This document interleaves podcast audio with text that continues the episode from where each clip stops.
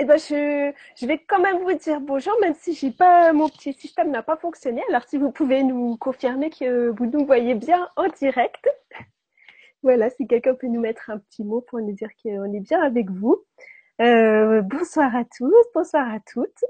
Je suis ravie de vous retrouver.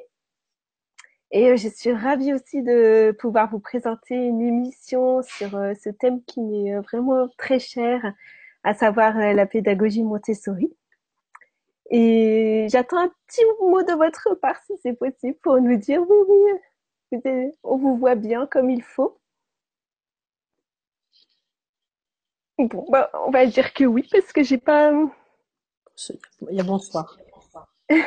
j'ai pas réussi à faire marcher mon système, mais j'ai pas non plus de réponse des, spectateurs. Euh, Tout marche bien.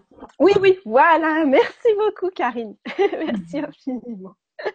Alors voilà, et là où nous avons vraiment beaucoup de chance, c'est que Sylvie Descleb a accepté de venir nous parler de la pédagogie Montessori. Alors je suis vraiment euh, ravie parce que vous allez voir que c'est quelqu'un qui sait vraiment euh, de quoi elle parle, qui a une grande, grande expérience avec la pédagogie Montessori.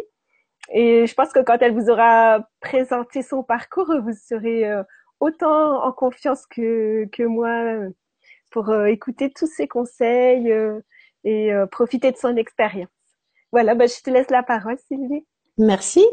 Bon, bah, bonsoir à tous. Moi, je suis ravie de parler de Montessori parce que c'est vraiment ma passion, Montessori. Donc, euh, le plus je peux partager cette passion avec euh, un grand nombre de personnes, plus je suis heureuse. Donc, je remercie d'avoir été conviée à cette émission.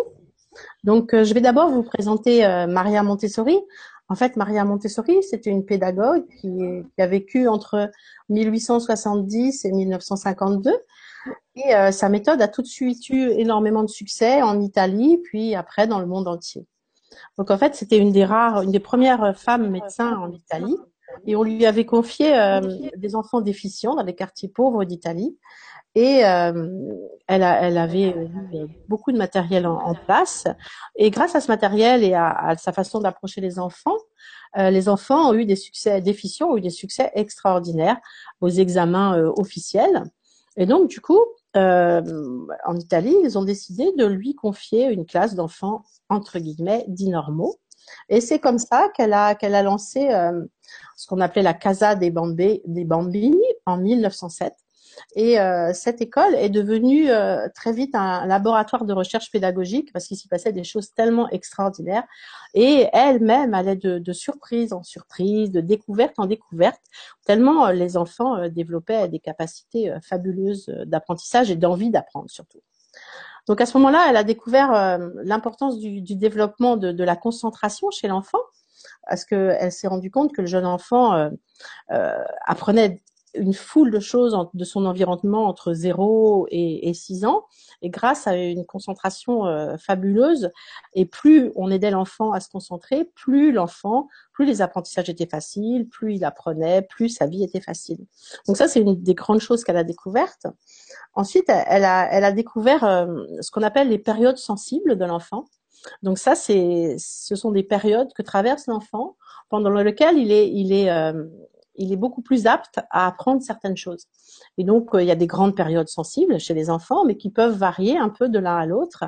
Et, donc, elle avait remarqué, par exemple, qu'entre 0 et 3 ans, l'enfant était dans la période sensible de l'ordre. Donc, ce qui veut dire que l'enfant, il a besoin qu'on mette en place des routines, parce que ces routines le rassurent. Il a besoin que ses jouets soient rangés au même endroit. Il a besoin euh, de dormir au même endroit. Il a besoin vraiment de routines. Et c'est ça qui lui permet de développer sa confiance en lui et qui peut tout se donner à ses apprentissages. Et les périodes sensibles de l'enfant, elles existent surtout entre 0 et 6 ans. Et donc, euh, il y a une période sensible que l'enfant traverse entre 0 euh, et 6 ans, justement, qui est la période du langage. Et donc, c'est une période où il faut vraiment leur apprendre à lire, il faut vraiment développer le vocabulaire. Il faut, on peut tout à fait, à cet âge-là, apprendre une deuxième langue, ils l'apprennent comme une langue maternelle.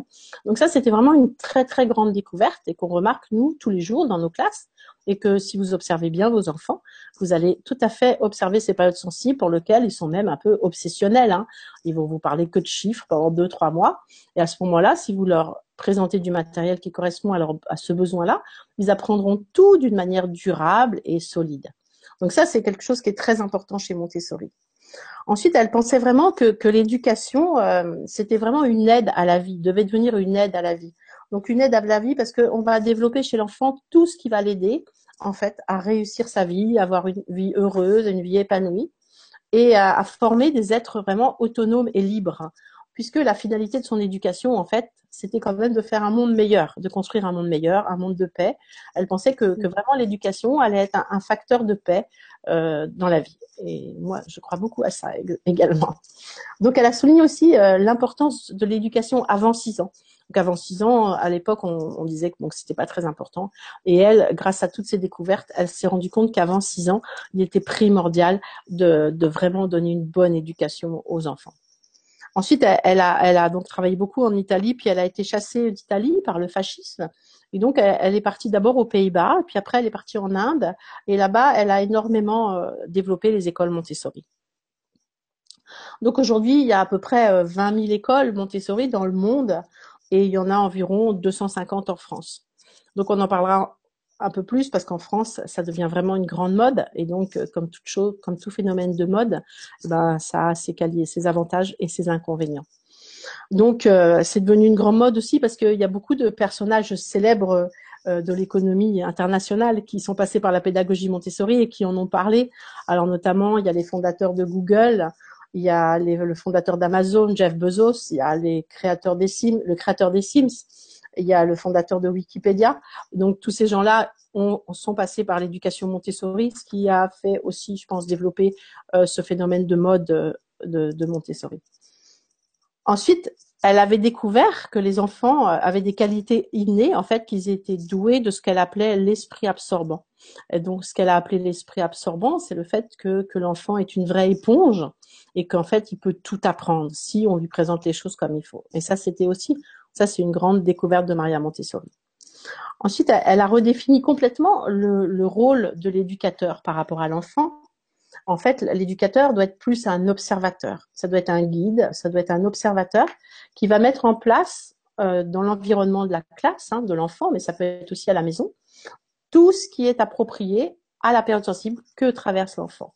Donc c'est pour ça que vous verrez cette, méthode, elle est vraiment très individuelle parce qu'en fait nous, les éducateurs, on doit observer les enfants dans notre classe et en fonction de ce qu'on observe, on doit mettre en place un environnement approprié à leurs besoins, à leur soif d'apprendre, à leur période sensible. Et puis, elle, elle avait remarqué qu'il fallait surtout des leçons individuelles, hein, qu'on ne faisait plus de, de cours magistraux, on faisait des leçons individuelles. Donc ça, c'est ce qu'on essaye de faire le plus possible. Mais ça, j'en reparlerai aussi après parce que, évidemment, quand on a des grandes classes, les leçons individuelles, c'est pas très possible. Donc, aussi un principe fondamental de sa pédagogie, c'était la liberté, la liberté de l'élève. Alors ça, c'est quelque chose qui, qui, fait dire aux gens que chez Montessori on fait n'importe quoi parce que l'enfant est libre de faire ce qu'il veut. Mais c'était pas ça du tout la liberté de l'élève. La liberté, c'était la liberté dans un cadre, c'est-à-dire que l'enfant on lui, on lui met un cadre, dans lequel il va, il va travailler et dans, cette, dans ce cadre-là, il va avoir une certaine liberté. Mais c'est pas du tout faire n'importe quoi quand ils veulent. Hein. C'est la liberté dans un cadre c'est ce qu'elle appelait la liberté acceptée, la liberté gérée, parce que c'est une liberté que l'enfant accepte. Et quand l'enfant a accepté cette liberté, à ce moment-là, il peut travailler, il peut s'épanouir, il peut grandir, il peut voilà être lui-même. Donc il y a trois éléments essentiels dans la pédagogie Montessori. C'est justement l'environnement préparé de la classe, ou de la maison. Hein. On est vraiment là, nous les adultes, pour préparer un environnement pour que l'enfant s'épanouisse, pour que l'enfant soit bien, pour que l'enfant développe sa confiance en lui, son autonomie, toutes ces valeurs indispensables. Ensuite, il y a, comme je vous disais, l'éducateur qui doit être plus au service de l'enfant. Hein. On est là pour observer l'enfant et pour lui apporter tout ce dont il a besoin. Et puis, il y a aussi le matériel Montessori qu'elle a développé. Donc, tout un matériel concret dans tous les domaines, puisqu'elle avait remarqué très tôt que l'enfant avait besoin de tout voir en concret.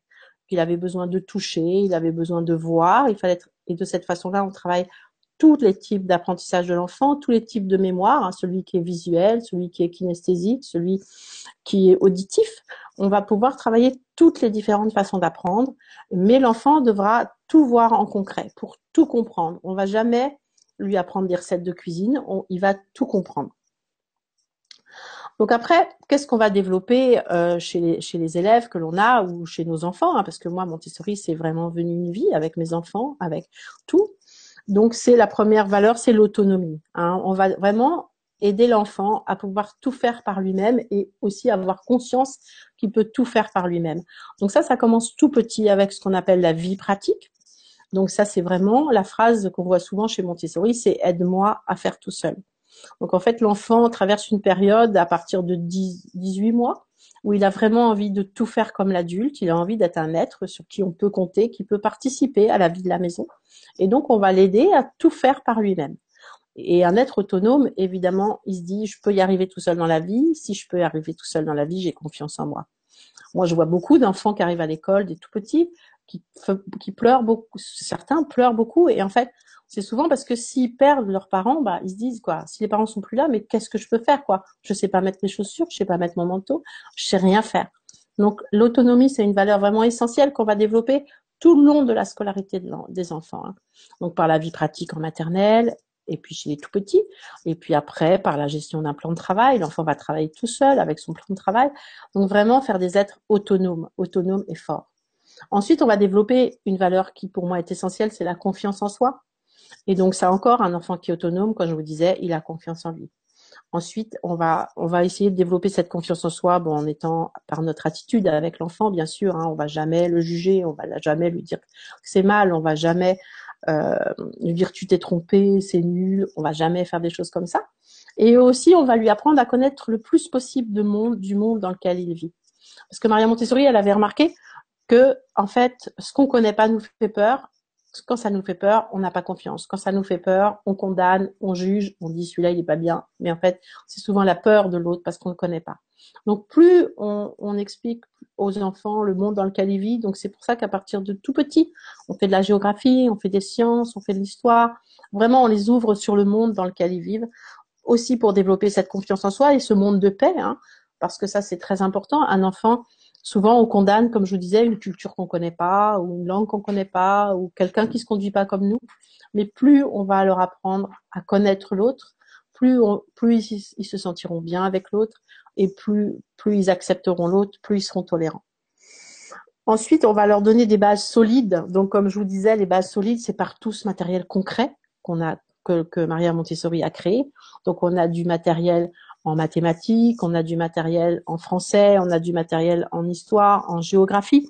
Donc, vous voyez, par exemple, les mathématiques, on va toujours apprendre ça avec des perles comme ça. Donc, ça, l'enfant tout petit, il sait que ça, c'est une unité.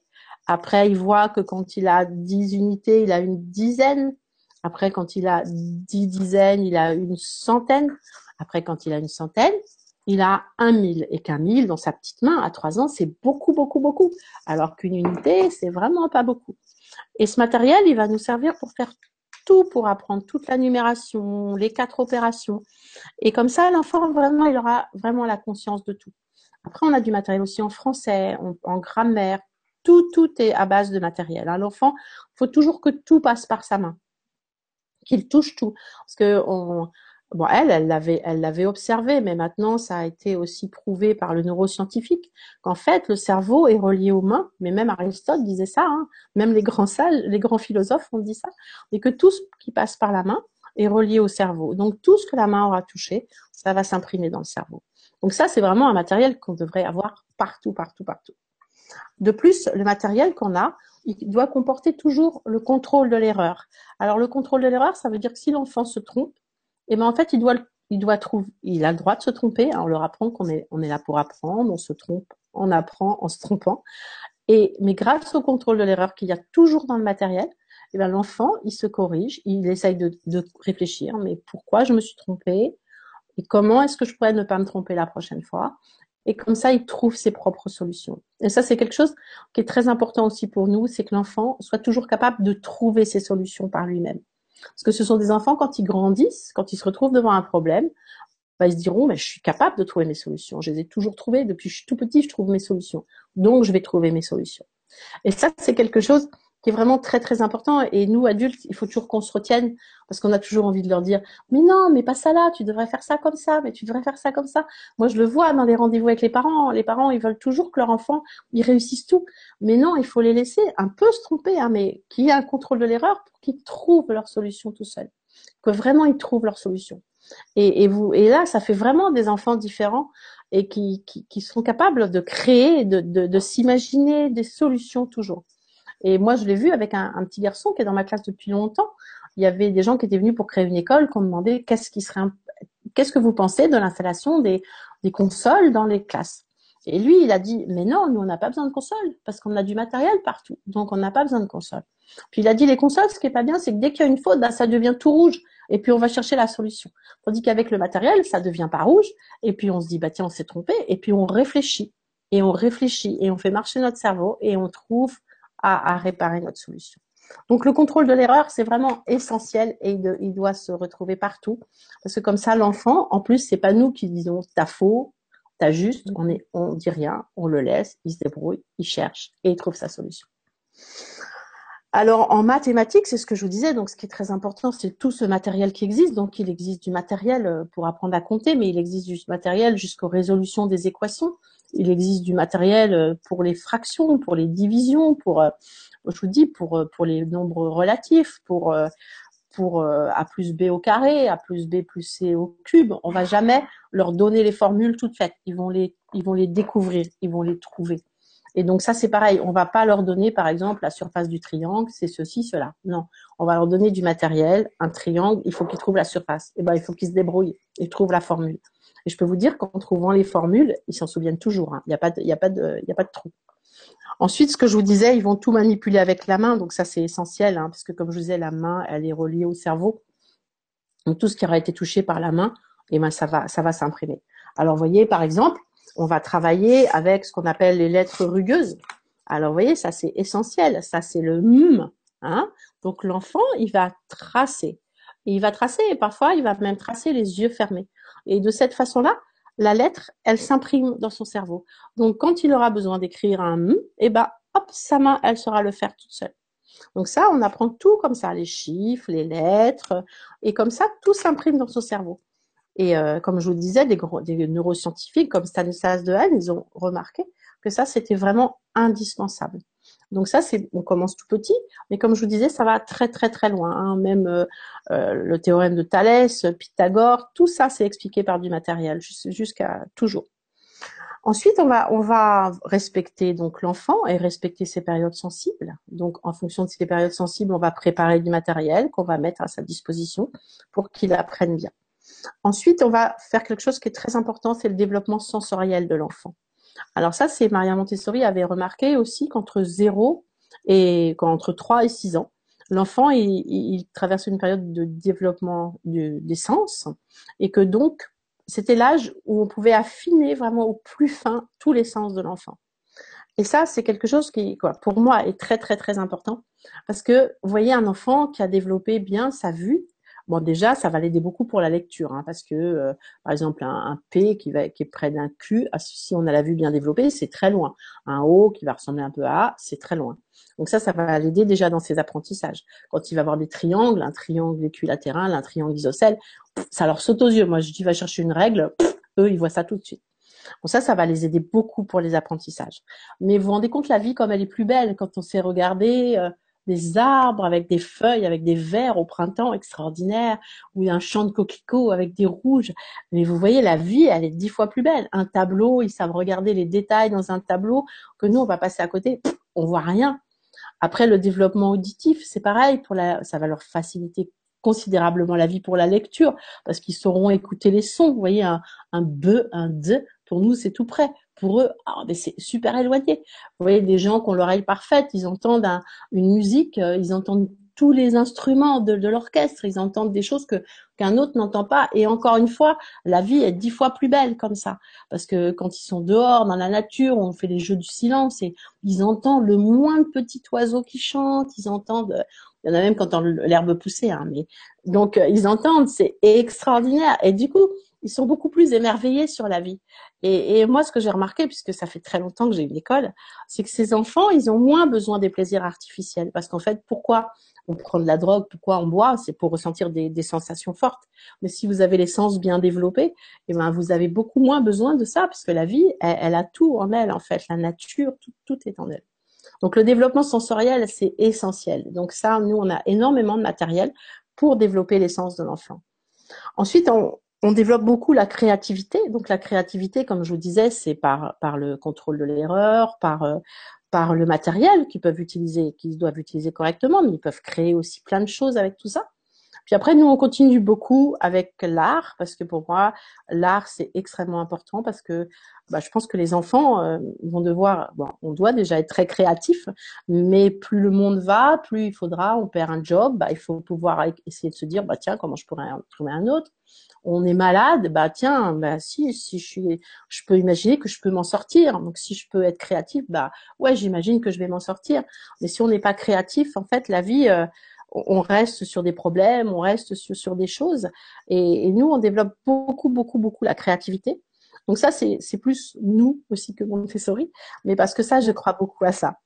Ensuite, on, pratique que, pratiquement que le travail individuel, c'est-à-dire que chaque enfant, quand il arrive en maternelle, il prend, il décide qu'il va travailler avec tel matériel, il prend son petit plateau, il s'assied, il fait son matériel jusqu'au bout, et après il doit le ranger. Et c'est là que je vous dis que c'est pas l'enfant fait ce qu'il veut, parce que pour un petit bonhomme de deux ans et demi, se dire je vais faire ça, je prends mon plateau, je l'amène, je m'assieds, je le fais correctement et je le range, et eh ben c'est hyper difficile. En plus, il n'y a qu'un matériel de chaque, donc s'il a envie de faire le matériel du voisin, eh ben non, il est obligé d'attendre. Et ça, c'est ça une liberté dans un cadre. Et ça, euh, vraiment, on, développe le travail individuel des tout petits petits, hein, puisqu'à deux ans, il travaille tout seul.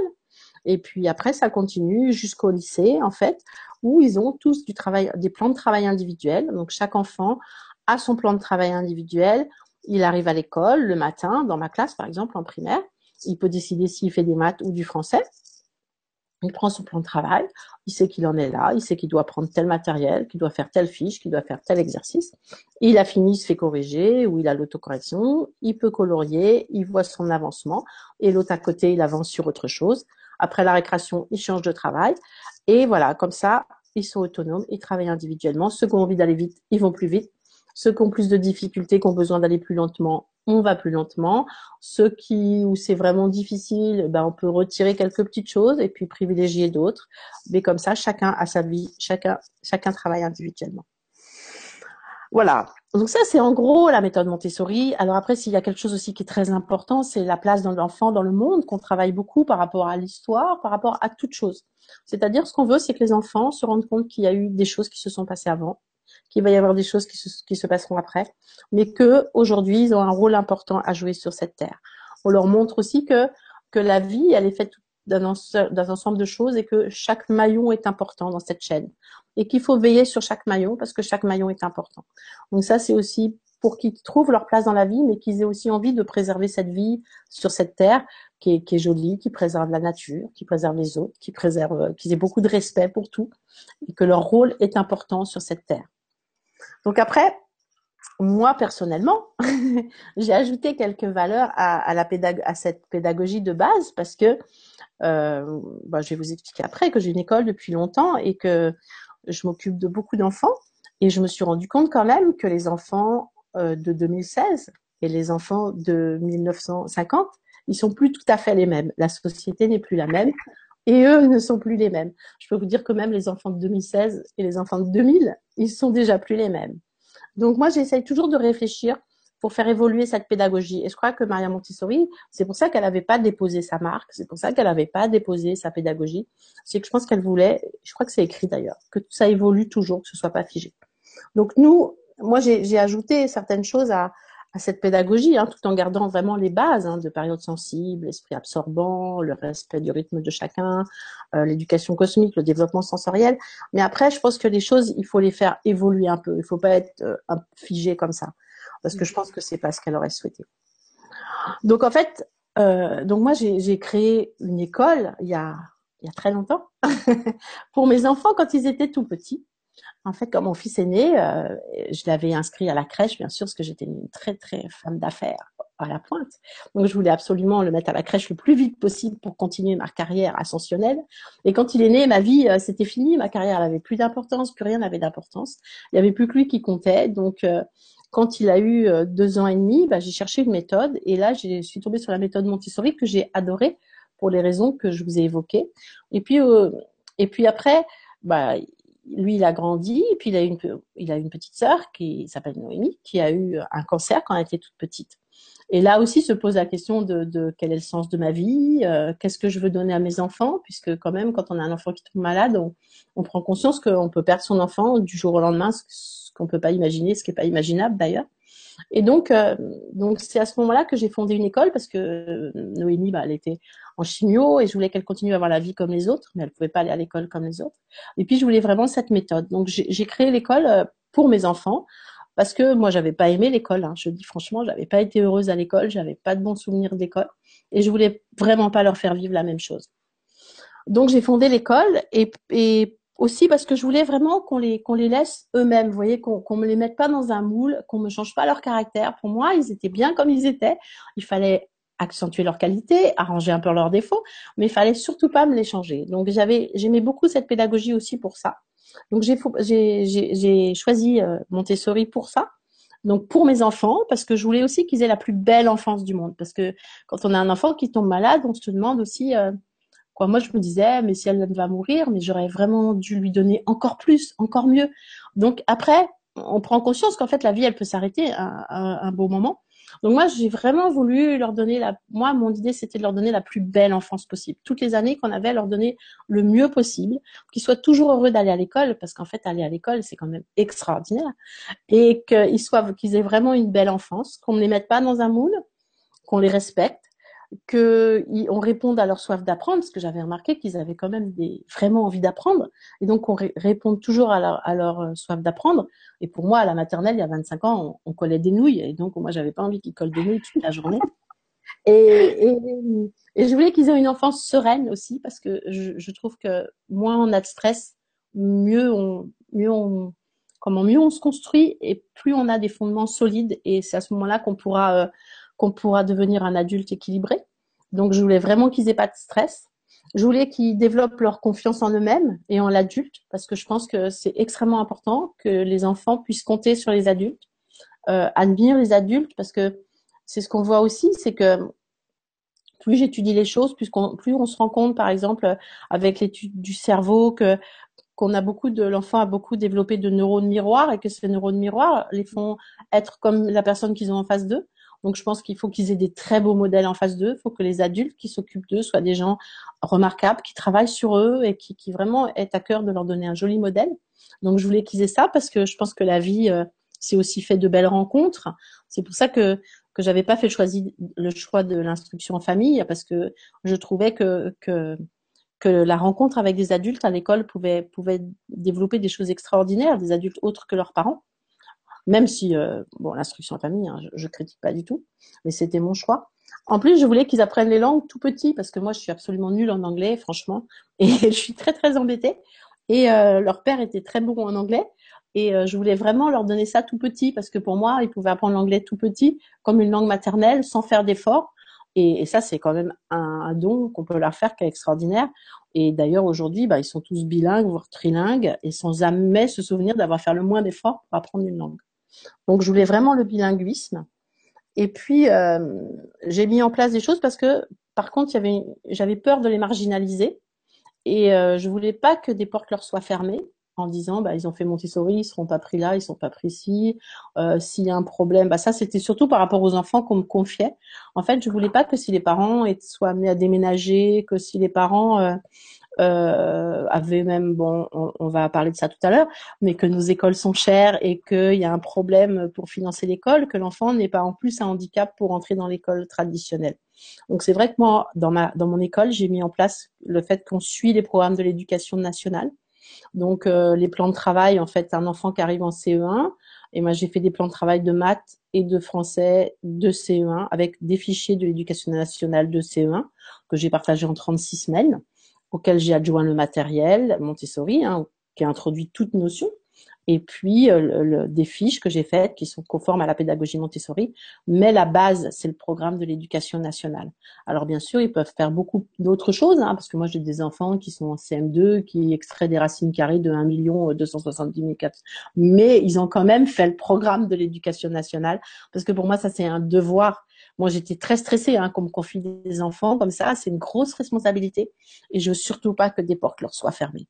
Donc ça c'est quelque chose qui qui se fait pas dans toutes les écoles Montessori et j'ai été beaucoup critiquée pour ça hein, parce que pour ça je suis pas une vraie Montessori. Donc euh, mais mais je vous explique pourquoi. Et puis, je voulais leur apprendre à travailler dans des fichiers normaux parce que c'est pareil, je disais, si jamais ils quittent euh, le système Montessori, ce que je souhaite pas, hein, eh ben, il faut que quand ils se retrouvent dans une école, bah, tout de suite ils puissent s'adapter, tout de suite ils sachent travailler comme les autres. Je voulais pas que Montessori devienne un handicap, ni quelque chose où ils sont bloqués. Voilà. Alors évidemment, mes enfants, j'ai commencé par la maternelle. Après, je les avais, j'avais inscrit mon fils en primaire dans une école très cotée de la région. Et puis, je me suis dit, ah non, c'est pas possible, je peux pas le mettre là. Donc, j'ai fait le primaire. Puis après, je l'avais inscrit euh, dans un lycée euh, on parle les langues. Et puis, je me suis dit, oh là là, non, il y a trop d'élèves là-dedans. On va pas le connaître. C'est pas possible. J'ai fait le j'ai fait donc le collège. Et puis, ayant fait le collège, bah, j'ai fait le lycée parce que après, au point où on en était, autant aller jusqu'au bout. Et donc, euh, tous mes enfants ont suivi cette pédagogie de la maternelle au baccalauréat. Et donc, aujourd'hui, on, on, a des élèves en, maternelle et jusqu'au baccalauréat. Et, euh, et donc, euh, moi, ce qui me faisait très peur, c'est les gens autour hein, qui vous disent mais t'es complètement folle, t'as fait une école, ils seront pas pris en prépa, ils seront pas pris en, en je sais pas quoi. Donc j'avais très peur parce que, comme je vous disais, je voulais surtout pas que des portes leur soient fermées. Et puis, bah, comme j'ai un fils aîné qui est très gentil avec sa maman, eh ben, il a été pris en prépa, il a fait des grandes écoles, il a fait le meilleur MBA du monde. Donc, quand il y a l'année dernière, je suis allée à sa remise des diplômes. Évidemment, j'avais beaucoup d'émotions parce que je me suis dit, bah, ouais, ça veut dire que Montessori, ça marche. Montessori, on prie partout. Montessori, on est heureux parce qu'il est heureux. Euh, sa sœur, eh ben, elle a fait tout autre chose et elle, elle a, elle a créé son école Montessori aussi à Bordeaux et elle me dit tous les jours comme elle est heureuse. Et moi, je voulais que chacun de mes enfants euh, choisisse son chemin et puisse accéder au chemin qu'il avait choisi. Donc lui, l'aîné, c'était les grandes études, les grandes responsabilités. Donc bon, ça marche, on a, bah, ça marchait. Noémie, c'était faire son école parce qu'elle adore les enfants et qu'elle adore cette pédagogie. Bah, ça a marché. Euh, d'après, ben il a fait euh, quand même un bac plus 5 et puis après il est parti voyager. Puis maintenant il travaille dans la création d'écoles avec moi et dans l'organisme de formation et il dit toujours qu'il est très heureux. Donc ça a marché.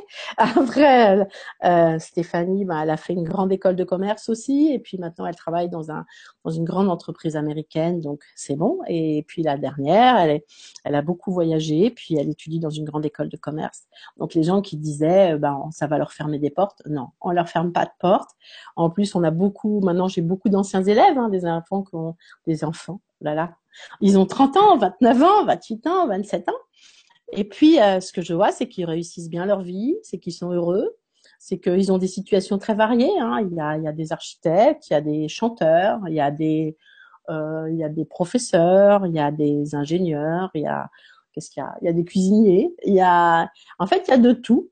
Et ils ont, ils ont leur choisi leur voie. Ils sont toujours très gentils. Ils sont toujours, toujours prêts à revenir à l'école. Il y en a même qui veulent retravailler à l'école derrière. Donc ça, c'est le rêve. Parce que mon rêve, c'était qu'ils continuent ce chemin tous. Et ils sont créatifs, hein, parce qu'il y en a qui ont été capables de partir euh, au Chili, puis là ils sont rentrés en Suisse, et ben hop, ils sont au Chili, ils, ils ont fait un métier, ils sont ici, ils font un autre métier. L'autre qui est parti au Canada, il a, il a participé à l'installation du musée Grévin au Canada, il est rentré à Paris, ben il fait autre chose. Et c'est ça qui est beau, c'est que toujours ils créent et qu'ils rebondissent. Quoi. Moi, c'est ça qui comptait pour moi. Ils sont restés très gentils, donc ça c'était une valeur très importante pour moi. Ils sont solidaires, ils sont très gentils, ils s'entendent bien, et ça c'est une des choses qui est le plus important. Mais ils sont contents de venir me voir, ça ça me fait plaisir parce que j'aime bien les voir grandir comme ça.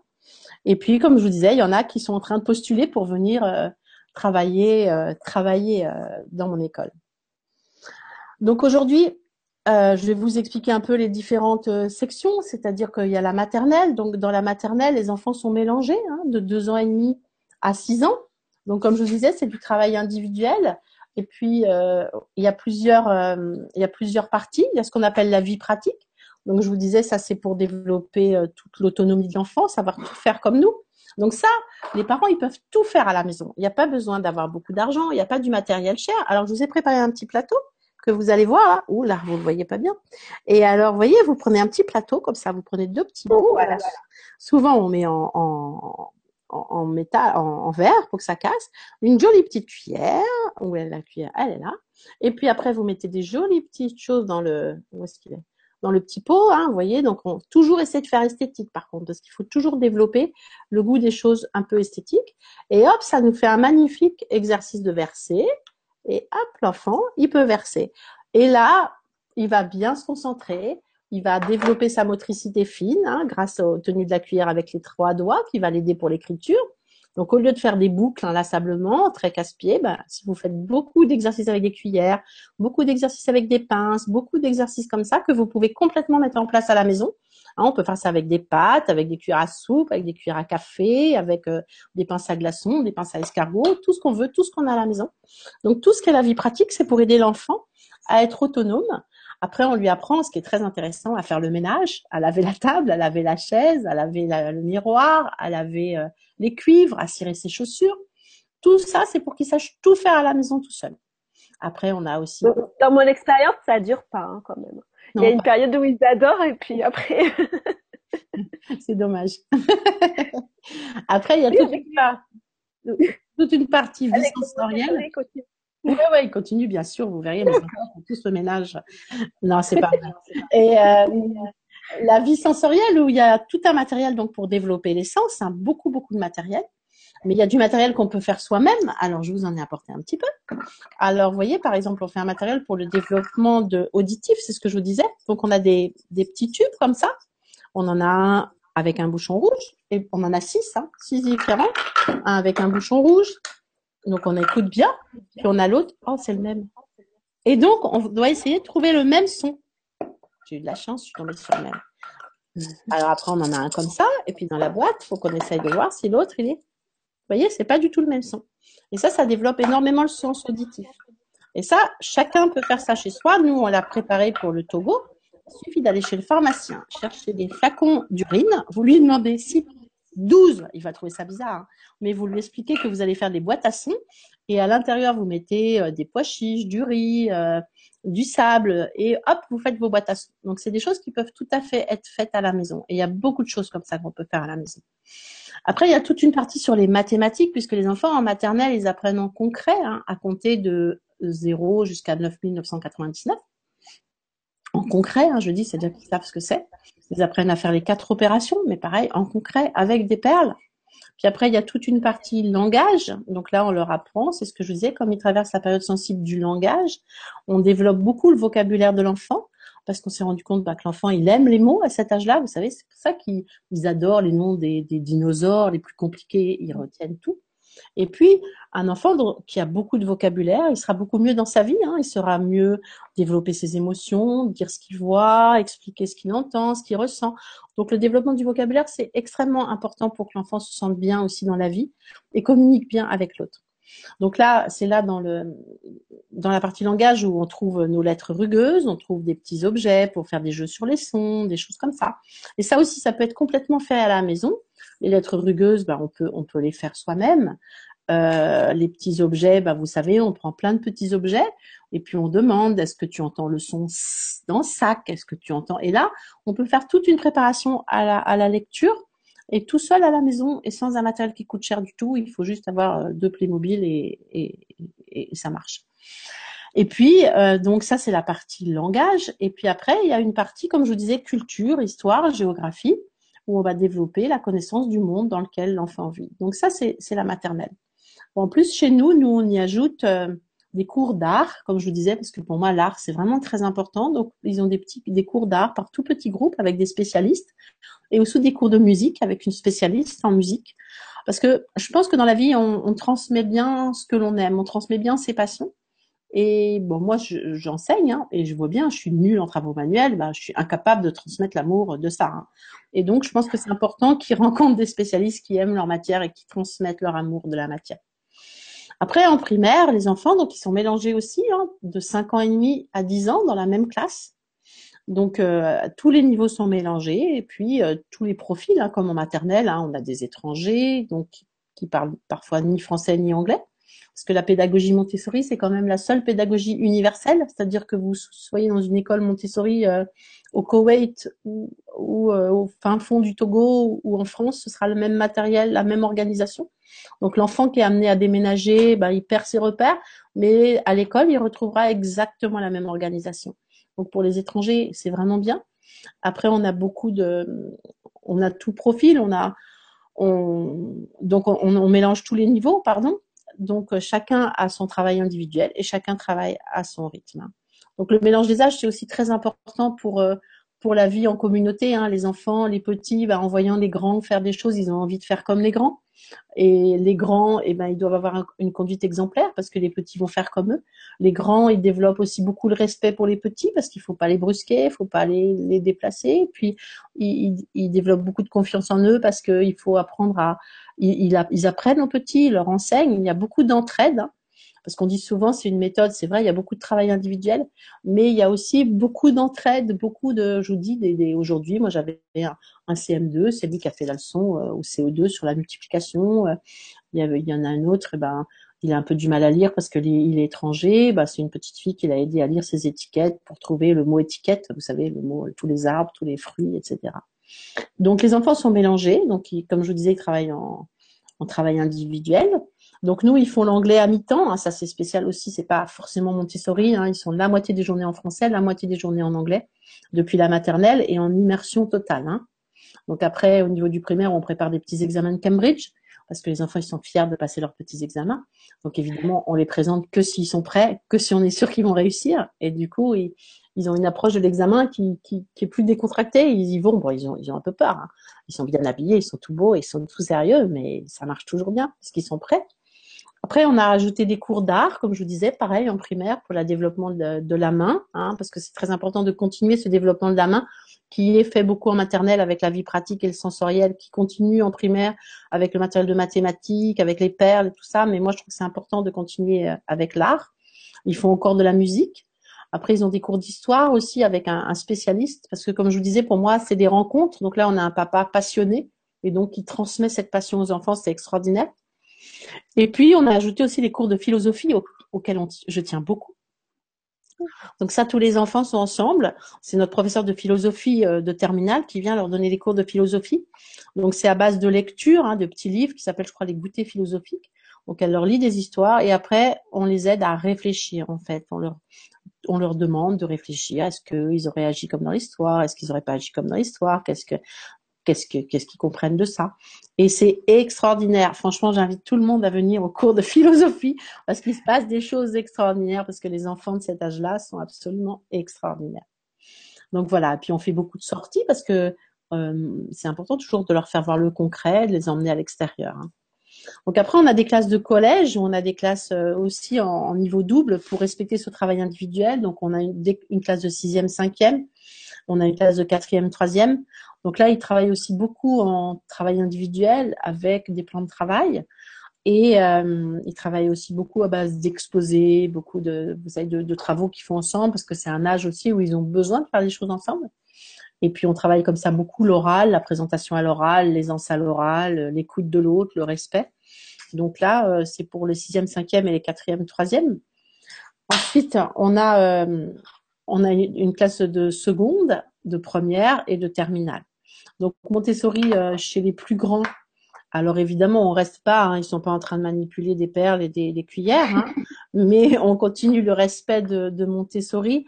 Euh, en fait, euh, dans le travail individuel, dans le respect de chaque enfant, que chaque être est différent, que l'adulte doit être vraiment ben, un modèle comme d'habitude, mais avec des relations exceptionnelles avec les jeunes.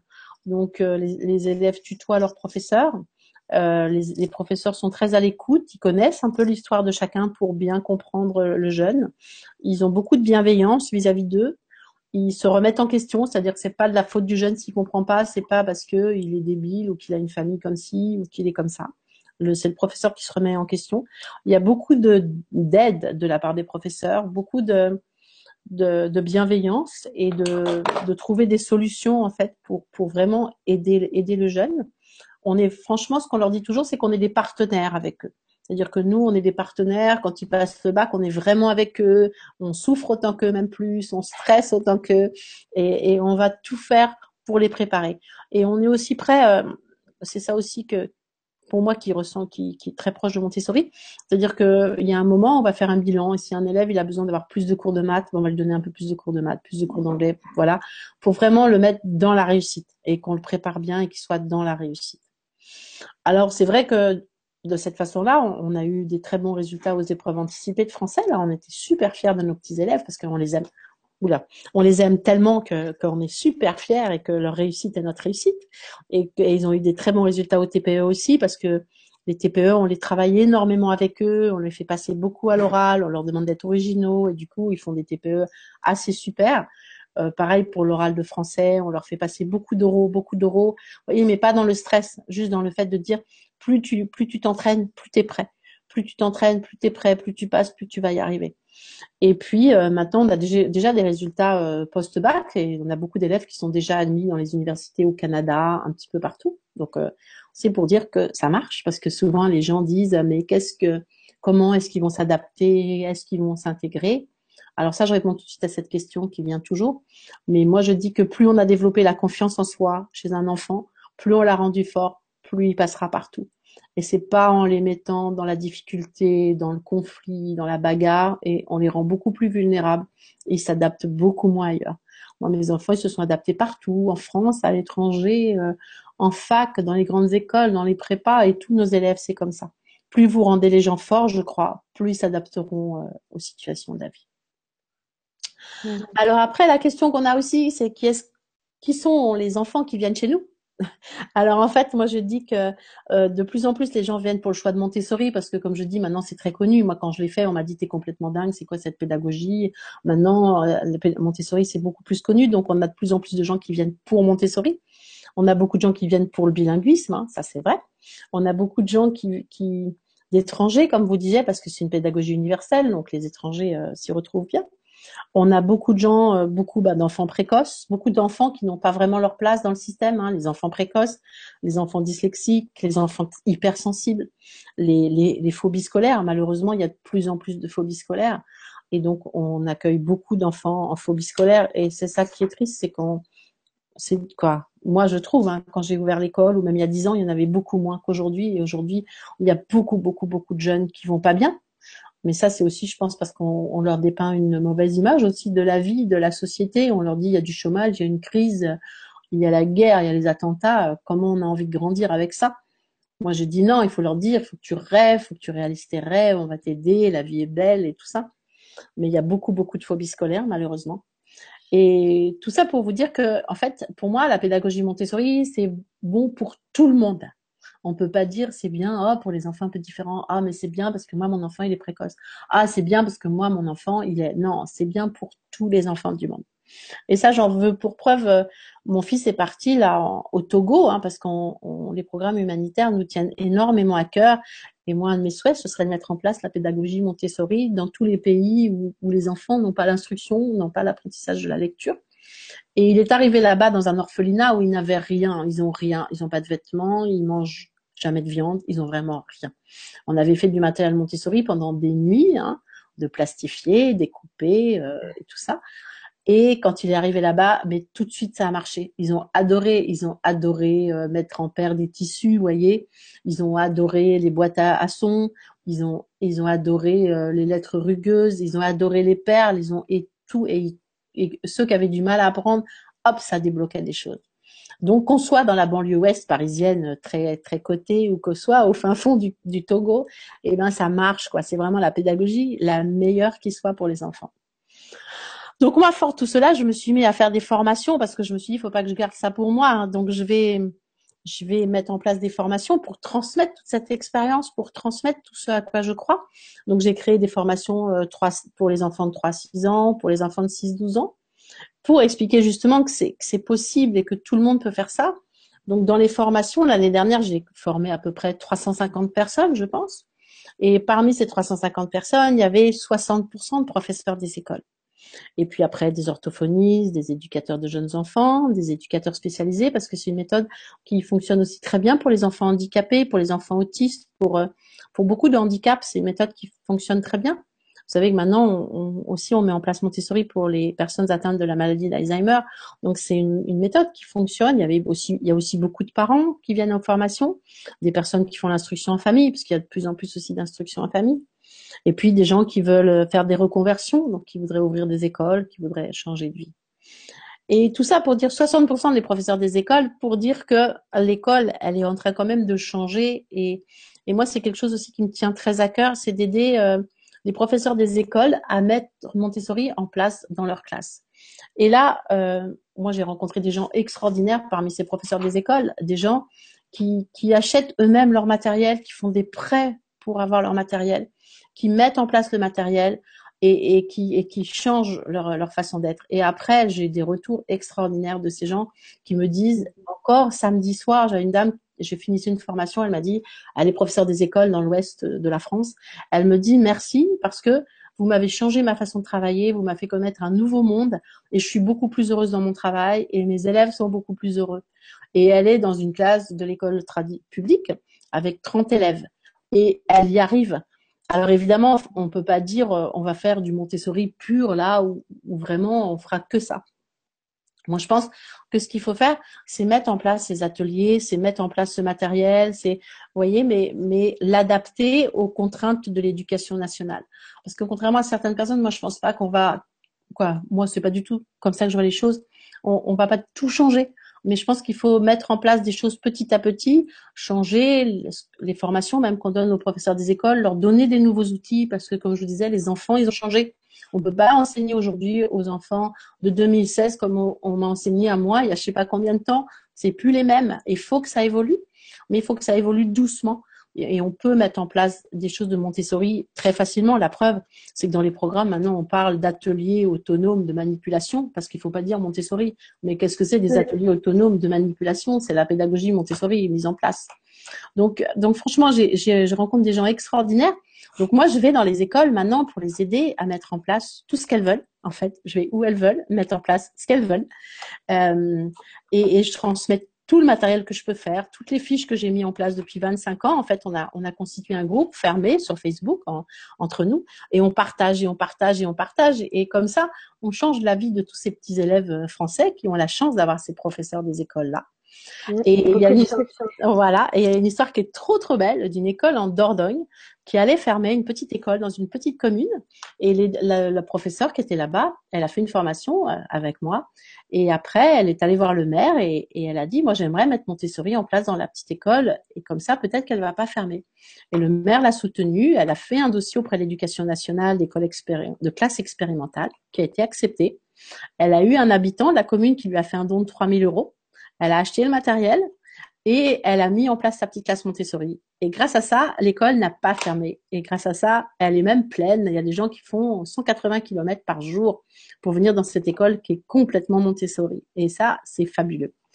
Et, je forme aussi beaucoup les professeurs des écoles privées catholiques qui eux aussi mettent de plus en plus en place la pédagogie Montessori dans leurs écoles. Donc vraiment, euh, comment dire, adapté hein, aux contraintes, mais qui change quand même énormément l'école pour les enfants.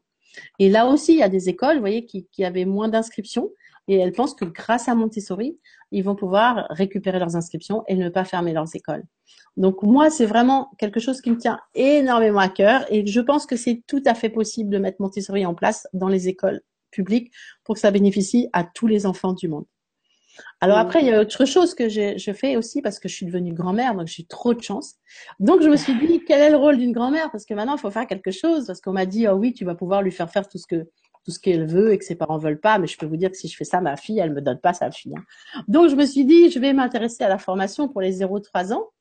Et là, c'était une révélation parce qu'en fait, euh, en fait, il faudrait commencer Montessori tout petit, tout petit, tout petit. Et là, on ferait vraiment des enfants qui seraient heureux, qui seraient bien dans leur peau, qui seraient autonomes, qui seraient gentils.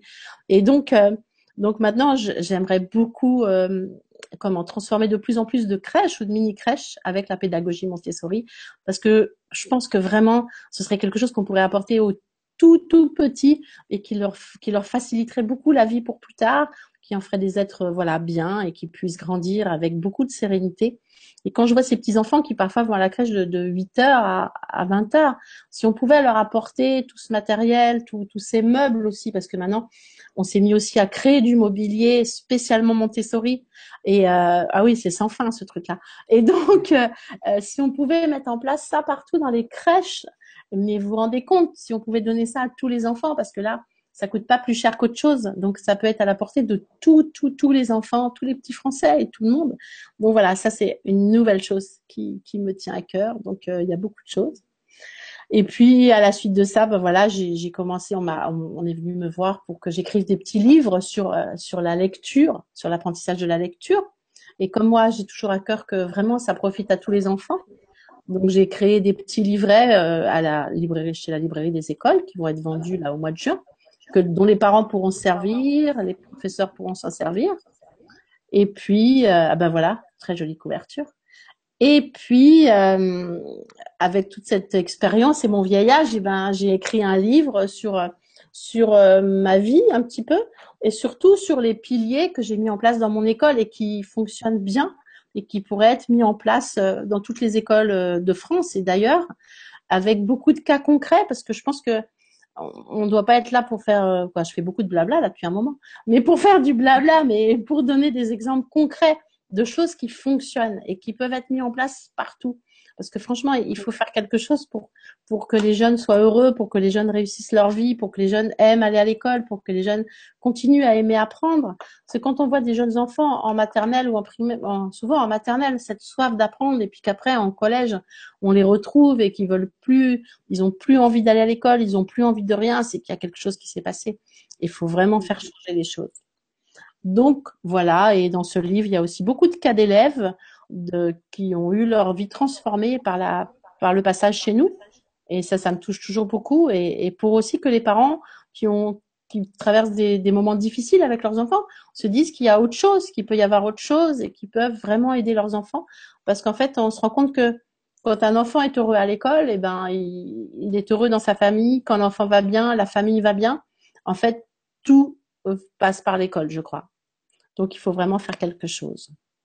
Donc voilà, je crois que je vous ai tout dit sur, euh, la vie. Il s'appelle comment ce livre?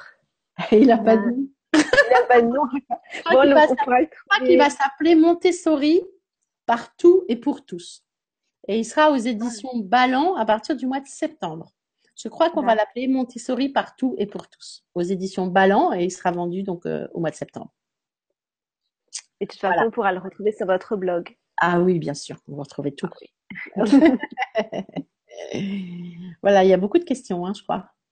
Oui, oui, oui, oui, beaucoup de questions très intéressantes. On commence, on passe aux questions? Ouais, on passe aux questions. Bah oui, parce que moi, je crois que je vous ai beaucoup saoulé là, c'est bon? Je vous ai ah non, non, non, on n'est pas saoulé, c'est super intéressant. Bon, ça non, non, non, c'est super. Euh, alors, ben, je commence avec la première question donc de Juliette. Oui. Euh, si les enfants choisissent leurs activités, que faire avec un enfant qui, par exemple, refuse d'apprendre les mathématiques ou le français? Est-ce que ça arrive, ça, déjà, un enfant qui veut absolument Déjà, ça dépend de l'âge de l'enfant. Donc, si c'est un enfant qui a 3 ans, euh, on peut attendre un petit peu. Après, si c'est un enfant qui est plus grand, eh bien, moi, c'est ce que je vous disais, c'est pas la liberté totale. Hein. C'est-à-dire que tous les jours, ils sont obligés de faire des maths et obligés de faire du français. Et moi, je leur explique que dans la vie, on a beaucoup de droits, mais on a aussi des devoirs. Et donc, eux, leur devoir, quand ils sont allés à l'école, à l'école, c'est d'étudier un peu de maths et un peu de français. Et après, on trouve toujours des trucs qui leur plaisent. Moi, je pense que bah, c'est rare un enfant qui veut vraiment pas. Moi, je pense qu'il faut aussi savoir comment travailler sur l'émotionnel. C'est-à-dire qu'un enfant, je sais pas moi, on va toujours trouver un truc qui lui plaît pour le faire travailler. Par exemple, on m'avait fait un enfant, on m'a dit il veut pas écrire et il faut surtout pas le faire écrire. Il va chez l'ergothérapeute, il va prendre un ordinateur et tout. Moi j'ai dit mais il y a pas de problème, je vais pas le faire écrire s'il veut pas écrire parce que euh, je veux pas le, je, vous voyez, je veux pas, je veux pas forcer les choses. Et puis on a fait l'expression écrite et moi j'ai une façon de faire l'expression écrite qui les amuse beaucoup avec des cartes postales et on fait des devinettes et on trouve des animaux très amusants et tout. Et lui il m'a dit et moi je lui dis mais toi tu vas le faire à l'oral parce que tu sais il faut pas que tu écrives. Et il me dit mais si mais si moi je veux écrire. Et il a écrit une page. Et depuis ce jour-là, il voulait toujours écrire. Et après, à la fin, l'année d'après, sa maman me dit, vous savez, on a laissé tomber l'ergothérapeute. Et, et il écrit pas très bien, mais il veut écrire. Donc moi, je pense qu'avec les enfants, c'est pas possible qu'ils veulent pas. Il, faut, c'est à nous de trouver le truc pour qu'ils veulent. Voilà, il faut travailler sur l'émotionnel. Les enfants, c'est pas vrai. Il n'y a pas des enfants qui veulent pas, ou alors c'est qu'ils ont un passé difficile parce que on, on les a, on, les a pas bien traités. Et dans ce cas-là, il faut les rassurer, les rassurer, les mettre dans la réussite. Parce que peut-être que cet enfant qui veut pas faire maths et français, c'est parce qu'il a été en échec et du coup il a peur. Et donc il faut essayer de lui faire faire des choses faciles pour qu'il réussisse et qu'à ce moment-là, dans sa réussite, eh ben il va, il va recommencer à reprendre goût à faire des choses. Voilà. Mm. Merci. Merci pour ta question, Juliette, et merci pour la réponse. Euh, alors, on a une question de Lynn qui demande Bonsoir, pourriez-vous nous dire, s'il vous plaît, quelles sont les formations ou diplômes nécessaires pour créer une école Montessori et pour exercer dans une telle école? Merci beaucoup. Ah bah alors le drame, c'est que n'importe qui peut ouvrir une école Montessori demain. Voilà. Et ça, c'est quelque chose qui, est très très dangereux, c'est que demain, toute personne qui veut ouvrir une école Montessori, du moment qu'elle a le baccalauréat, elle peut ouvrir le, une école Montessori. Donc, euh, il faut pas de diplôme, il faut pas de, faut pas de formation spéciale. On peut ouvrir une école Montessori. Après, ça, c'est ce qu'on peut faire. Après, moi, je dis que pour euh, pour travailler dans une école, alors pour créer une école Montessori, c'est pas du tout la même chose que pour exercer dans une école Montessori. Hein. Pour créer une, pour euh, exercer dans une école Montessori, bah, il faut faire des formations sérieuses qui durent euh, sur euh, minimum une année, être beaucoup en classe au contact avec les enfants. Donc moi, je conseille pendant un certain temps d'être assistante d'un professeur Montessori. Moi, c'est comme ça que j'ai appris. Hein. Moi, j'ai fait une formation, mais après, j'ai travaillé avec quelqu'un qui était qui était formé. Et, et puis, petit à petit s'y mettre parce que c'est quand même un travail qui est difficile. Hein. C'est difficile d'avoir des enfants d'âge différents. Bah, alors en maternelle, c'est très difficile. Hein. Vous avez des enfants de deux ans et demi qui arrivent, c'est des bébés. Hein. Ils savent à peine euh, mettre, parler, mettre leurs chaussures. Et puis, quand ils ont cinq ans, ils doivent partir, ils doivent savoir lire. Donc, il faut vraiment mettre en place tout pour ces enfants. Donc, c'est difficile. Donc, il faut vraiment travailler euh, beaucoup. Euh, moi, je pense qu'il faut, il faut avoir de l'expérience auprès des enfants. Après, pour créer une école, ça c'est encore une autre histoire. Pour créer une école, ben moi je pense qu'il faut avoir fait des formations, il faut avoir enseigné, parce que je pense que pour euh, pour diriger des gens qui qui travaillent avec vous, ben, il faut avoir l'expérience. Moi, c'est pour ça que jamais je quitterai ma classe, par exemple, parce que je pense que je serai jamais capable de faire des formations euh, correctes si j'ai pas l'expérience en classe. Parce que comme je vous disais, les enfants, ils évoluent beaucoup. Et ce que je dis aujourd'hui, euh, pour certains enfants, ce sera plus valable dans dix ans. Donc pour moi, il faut, il faut vraiment avoir travaillé beaucoup dans une école, et, après, on peut peut-être créer son école. Mais c'est beaucoup, beaucoup, beaucoup de travail. Ben, j'en profite pour rebondir alors sur un témoignage question euh, d'une maman. Euh, donc c'est une question anonyme qui, qui me l'a envoyée cette semaine, qui dit euh, j'ai discuté avec plusieurs parents de l'école Montessori où est ma fille et où nous nous posons tous des questions car cette école est répertoriée sur les sites internet Montessori et l'enseignante dit avoir suivi la formation, mais en réalité, il semblerait qu'elle n'ait suivi que quelques stages et pas une formation complète. Et l'école utilise peu la méthode Montessori, même si le matériel est là. Et il y a des punitions, des dictées, des devoirs, pas de dialogue avec les parents. Alors, comment pouvons-nous faire en tant que parents pour ne pas se faire avoir? Est-ce qu'il y a des astuces? Bah, Une des premières astuces, c'est d'aller visiter l'école et de demander à observer l'école quand il y a des enfants dans la classe. Moi, je pense que ça c'est très important parce qu'il faut il faut sentir un peu une ambiance, il faut sentir comment les enfants sont. Moi, je n'aurais jamais, vous voyez, souvent je vais dans certains endroits et je dis est-ce que j'y mettrais mes enfants? Bon, plus maintenant, mais est-ce que j'y mettrais? Et si on se dit non, je me sens mal, il faut pas y aller. Parce que c'est vrai que euh, c'est ce que je vous disais, le défaut de Montessori aujourd'hui, c'est que tout le monde peut ouvrir des écoles Montessori et que Montessori, c'est tout et n'importe quoi. Donc euh, déjà, voilà, peut-être demander les diplômes des professeurs, mais ça, ça veut pas dire non plus grand-chose parce qu'il y a tout type de formation. Mais je pense que la chose la plus importante, c'est d'aller visiter l'école et de demander, euh, de demander euh, de d'observer les enfants parce qu'il n'y a pas de raison de ne pas pouvoir voir ce qu'on offre aux enfants. Et puis après, peut-être de parler avec des parents peut-être euh, de demander justement euh, s'ils suivent un peu les programmes de l'éducation nationale, parce que moi c'est ça qui me faisait très peur et qui me fait encore très peur pour certains dans certaines écoles Montessori, c'est que Maria Montessori c'est un génie, hein, elle a découvert des choses mais absolument extraordinaires, hein. c'est fabuleux, mais elle pouvait pas connaître les programmes de l'éducation nationale français, italien, américain, euh, allemand, donc il y a des choses auxquelles elle n'a pas pensé, hein. par exemple, je sais pas moi, aujourd'hui en géométrie on calcule les symétries bah, elle n'a pas parlé des symétries. Donc, un enfant qui fera du, que le programme Montessori, il verra jamais ça. Des déplacements de figure, il y a des choses comme ça. Bah, c'est normal. Hein. Et donc, euh, c'est pour ça que moi, je tenais à ce qu'ils suivent le programme de l'éducation nationale. Je peux vous dire qu'aujourd'hui, j'ai des parents qui inscrivent leur enfant dans mon école et qui ont un enfant qui a 8, 7 ans, qui est dans une école Montessori et il ne sait toujours pas lire. Donc, vous voyez, ça, c'est des choses qui sont pas normales du tout, du tout, du tout. Mais En général, c'est plutôt le contraire. Hein. Ils apprennent à lire très tôt. En général, ils doivent apprendre à, lire très tôt. Si on respecte les périodes sensibles, l'enfant, il doit savoir lire avant 6 ans. C'est évident. Donc, s'il sait pas lire ou si on dit l'enfant n'est pas prêt alors qu'il a 7 ans, et il y a un jour, il faut arrêter de dire l'enfant n'est pas prêt. Les écoles Montessori où ils disent on attend que l'enfant soit prêt. Moi, je suis désolée là-dessus, je suis pas très montessorienne. J'attends pas que l'enfant soit prêt pour lui apprendre à lire. Quoi, c'est un devoir de leur apprendre à lire. L'enfant qui sait lire, il est, d'une autonomie extraordinaire. Il va avoir une vie fabuleuse. Donc, on n'a pas le droit de, dire ah ben non, il n'est pas prêt. Eh ben non, c'est à nous de trouver les moyens pour qu'il soit prêt, quoi. Donc franchement, moi je dirais comme conseil de, visiter l'école, de demander à assister aux cours, de poser des questions justement. Est-ce qu'il y a des punitions euh, Qu'est-ce que vous faites quand il y a un conflit Qu'est-ce que vous faites quand un enfant euh, veut pas travailler euh, Vous voyez, il y a des questions un peu clés comme ça à poser. Et, un certain, et après, en fonction des réponses, eh ben, on peut faire son choix. Par contre, sur l'histoire des devoirs, moi, dans mon école, alors on dit que c'est pas Montessori, mais ils ont des devoirs. Hein parce que je pense qu'il faut les habituer à ça aussi. Donc, ils n'ont pas beaucoup de devoirs, ils ont peu de devoirs. Ils les ont une semaine à l'avance, comme ça, euh, s'ils veulent les faire pendant le week-end, ils peuvent les faire pendant le week-end. Si les parents travaillent tard, et eh ben comme ça, ils n'ont pas besoin de faire les travaux le, soir. Mais je pense que c'est important que les enfants se rendent compte que, pareil, on a des droits, on a des devoirs, et donc on a un peu de devoirs. Ça, c'est pas grave, hein. Et c'est même agréable quand ils aiment travailler, ils adorent. Et puis il y a des choses en français, malheureusement, moi je ne sais pas comment on peut, ils peuvent apprendre des mots invariables sans les apprendre par cœur, des conjugaisons sans les apprendre par cœur. Donc euh, je pense qu'en plus à un moment, c'est important aussi d'apprendre à apprendre par cœur.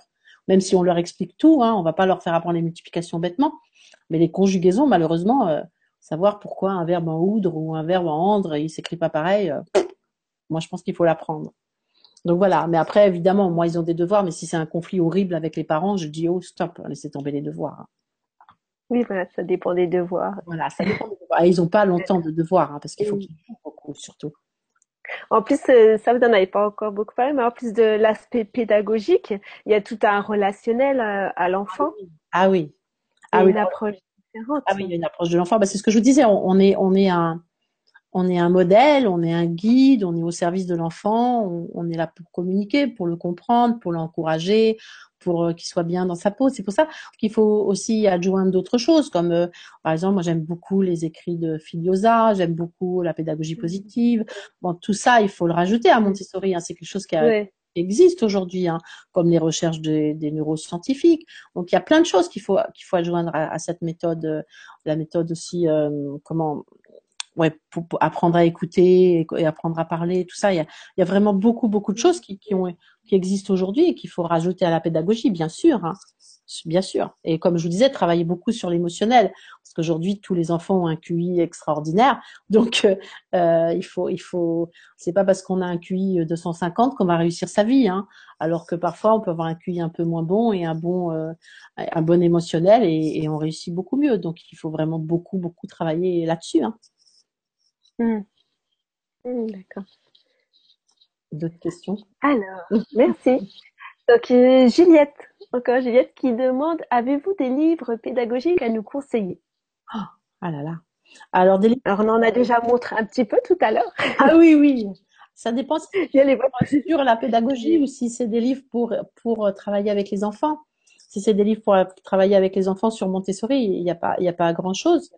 Il y a, la pédagogie scientifique numéro 1, la pédagogie scientifique numéro 2, la pédagogie scientifique numéro 3. Après, il y a un livre que je conseille de lire, c'est L'enfant de Maria Montessori. C'est un, très bon livre. Il y a aussi le livre qui s'appelle Maria Montessori, sa vie, son œuvre. C'est très, très bien. Après, il n'existe pas beaucoup de, livres Montessori. Il y a quelqu'un qui fait des, des, jolis guides sur les sur les sciences. Je sais plus comment elle s'appelle mais il n'y a pas vraiment de, de livres, quoi, ceux sur de Maria Montessori. Après, euh, moi j'aime bien les livres de une personne qui s'appelle Madame Guéguen, j'aime beaucoup ça. Euh, les livres de Filiosa aussi, j'aime beaucoup. Voilà. Ça c'est c'est plus sur la parentalité euh, bienveillante. Voilà, tout ça. Ouais. Mm. Mais les livres, c'est pour accompagner euh, la pédagogie. C'est pour ça que que moi j'avais à cœur euh, de, de... j'étais contente qu'on me contacte pour euh, pour concevoir des petits livres qui puissent servir aux parents et aux enfants et aussi en laissant l'enfant assez autonome et que le parent puisse aider ses enfants. Parce que moi, j'ai toujours aimé faire des cahiers de vacances, tout ça. On aimait toujours faire ça avec mes enfants. Mais je trouve que c'est bien quand on peut rester dans la même, dans cette pédagogie-là et dans une approche différente. Parce que c'est vrai que si l'enfant, il est toute la journée à l'école et qu'il aime pas la façon dont il apprend et qu'après on en remet une couche l'été c'est horrible. Donc c'est vrai que je suis très contente de, de créer des, des, livres pour aider les enfants euh, avec Montessori. Mmh. Pour l'instant, je peux pas euh, conseiller grand chose. Merci. Alors, euh, je continue hein, comme ça vient. Donc, une question de Laetitia. Euh, une question que beaucoup de parents se posent. Quid de la réintégration dans le système scolaire traditionnel après un démarrage maternel primaire Montessori? Les enfants parviennent-ils à se couler dans le moule du collège? Peu de collèges Montessori en France. Alors ça, c'est ce que je disais tout à l'heure, hein. c'est-à-dire que ça dépend euh, de l'école Montessori que vous choisissez. Si vous choisissez une école Montessori où ils travaillent pas du tout dans des cahiers, où ils travaillent pas dans des fichiers, bah, ça va être plus difficile. Mais quand même, si l'enfant euh, maternelle et maternelle d'ailleurs c'est l'âge le plus important hein, c'est l'âge où beaucoup de choses se construisent. Donc s'il a été si les choses se sont bien construites bah déjà il aura des bases solides. Donc si on a des bases solides et eh ben on s'adapte mieux au système aussi hein. pareil s'il a fait son primaire et qu'il a, il a il a bien appris avec le matériel en français en grammaire en conjugaison en mathématiques ben il se sentira plus fort. Donc l'adaptation au collège elle est elle est aussi plus facile quand on se sent plus fort après si on a développé les valeurs de la confiance en soi de l'autonomie ben l'enfant il sait travailler, il sait se prendre en main, ben, il s'adaptera mieux aussi. Donc je pense qu'en donnant toutes ces valeurs-là, on va aider l'enfant à s'adapter. Moi, ce que je vous disais, mes enfants, bon, ils ont été jusqu'au bac, mais après, euh, il y en a qui sont allés dans des universités, dans des facs. Ils se sont adaptés. En plus, le développement sensoriel, pour moi aussi, c'est une chose que j'ai pas dite, qui est pour moi est très importante. Ça aide aussi les enfants à mieux comprendre l'autre, à mieux sentir, vous voyez, sentir ce qu'on attend d'eux. Et donc, du coup, ils s'adaptent mieux. Les enfants, quand ils partent à l'étranger, vous voyez, ils se disent, tiens, c'est une autre culture. Ben, ils comprennent mieux comment l'autre pense sur un visage, sur une façon de se, comporter. Ils sont aussi beaucoup plus, du coup, dans l'empathie, vous voyez, beaucoup plus dans la compréhension de l'autre. Et je pense que ça va les aider aussi beaucoup plus à s'adapter au système euh, du collège classique. c'est vrai que le collège, c'est difficile en France aujourd'hui parce que c'est des grosses classes, c'est un petit peu la jungle. Mais je pense qu'un enfant qu'on a rendu fort, à part tout ce bagage qu'on lui a donné avant, eh ben, il s'adaptera mieux. Et puis, il y a aussi l'accompagnement des parents. Moi, je pense que les parents, ils ont un rôle important à jouer, hein. ils ont un rôle essentiel. Si les parents, ben, ils, soutiennent leur enfant dans l'entrée au collège, ils l'entourent, ils sont très à l'écoute pour la communiquer, ils communiquent beaucoup avec lui, ils continuent à l'aider. Moi, je pense que ça, ça ben, nous, on a des enfants qui partent hein, et ils s'adaptent. Après, vous dire, est-ce que même pas la, notion de bonheur, je sais pas. Ils ont des copains, ils sont heureux. Euh, je sais pas, mais après, je pense qu'il y a aussi beaucoup les parents qui ont un rôle à jouer là-dedans. Et plus on rend un enfant fort, plus on lui donne des bonnes bases, plus la vie sera plus facile, que ce soit au collège euh, classique ou, n'importe où. Mm. Et très concrètement, j'ai entendu dire aussi qu'il y avait un examen d'entrée pour euh, les enfants qui étaient au primaire Montessori. C'est général, ça? Ça, c'est pas Montessori, c'est tout enfant qui sort d'une école hors contrat et il a un petit examen à passer. Au collège. Moi, je sais que par exemple, si, si, on, si des parents me disent, bah, nous, on a l'intention de mettre euh, notre enfant en collège, eh ben moi, je vais, je vais, je vais le préparer à ce petit examen. Vous savez, on, peut trouver sur internet des, examens et puis on, le prépare. Faut les aider aussi. Hein. Et c'est aussi, je pense, à l'école Montessori de faire en sorte d'aider ce passage. Hein. Nous, on est quoi, on est heureux que les enfants restent de la maternelle jusqu'au bac. Mais comme comme dit euh, Laetitia, il n'y a pas beaucoup de collèges Montessori. Donc le rôle de l'école primaire Montessori, c'est aussi beaucoup d'aider l'enfant à s'intégrer. Moi, je pense que ça, c'est important. C'est le rôle de l'école, beaucoup aussi, de l'école Montessori, quoi de l'aider euh, pour qu'il réussisse l'examen, pour que voilà, et puis euh, qu'il s'adapte euh, au fait d'écrire dans des cahiers comme ci, comme ça. Et je pense qu'on a on a un rôle nous aussi pour aider l'adaptation. L'école, Montessori, les parents. Puis aussi si les parents disent tu vas voir c'est génial, on t'a trouvé une super école. Et aussi la façon dont on va lui expliquer cette école. Si on dit je suis super angoissée, est-ce que tu vas pas te, vous voyez, les enfants ils, ils, écoutent quand même beaucoup ce qu'on leur dit aussi. Hein. Puis il faut les entourer beaucoup, je pense. Parce que le changement, et c'est vrai que c'est un changement, quoi. C'est sûr. Ça doit quand même être un gros changement. Oui, un certain changement. Merci. Euh, ah, je continue avec euh, une question de Christopher. Madame Desclèves, vous qui avez eu des expériences et sûrement des retours, comment est vécu le retour dans un système traditionnel? Ah bah, Un enfant qui s'apprête à rentrer au collège, ah. qui vous aux parents dernière année de primaire. Ah, ah, ça c'est bien. Ça peut pas. Non, mais qu'est-ce qu'on peut dire aux parents en dernière année de primaire euh, Moi, je dirais aux parents déjà de montrer tous les bons côtés du collège à l'enfant. Hein, parce que si le parent il y croit, si le parent il voit beaucoup de qualités au collège, ben il transmettra ça à l'enfant et l'enfant déjà il ira plus décontracté, moins stressé.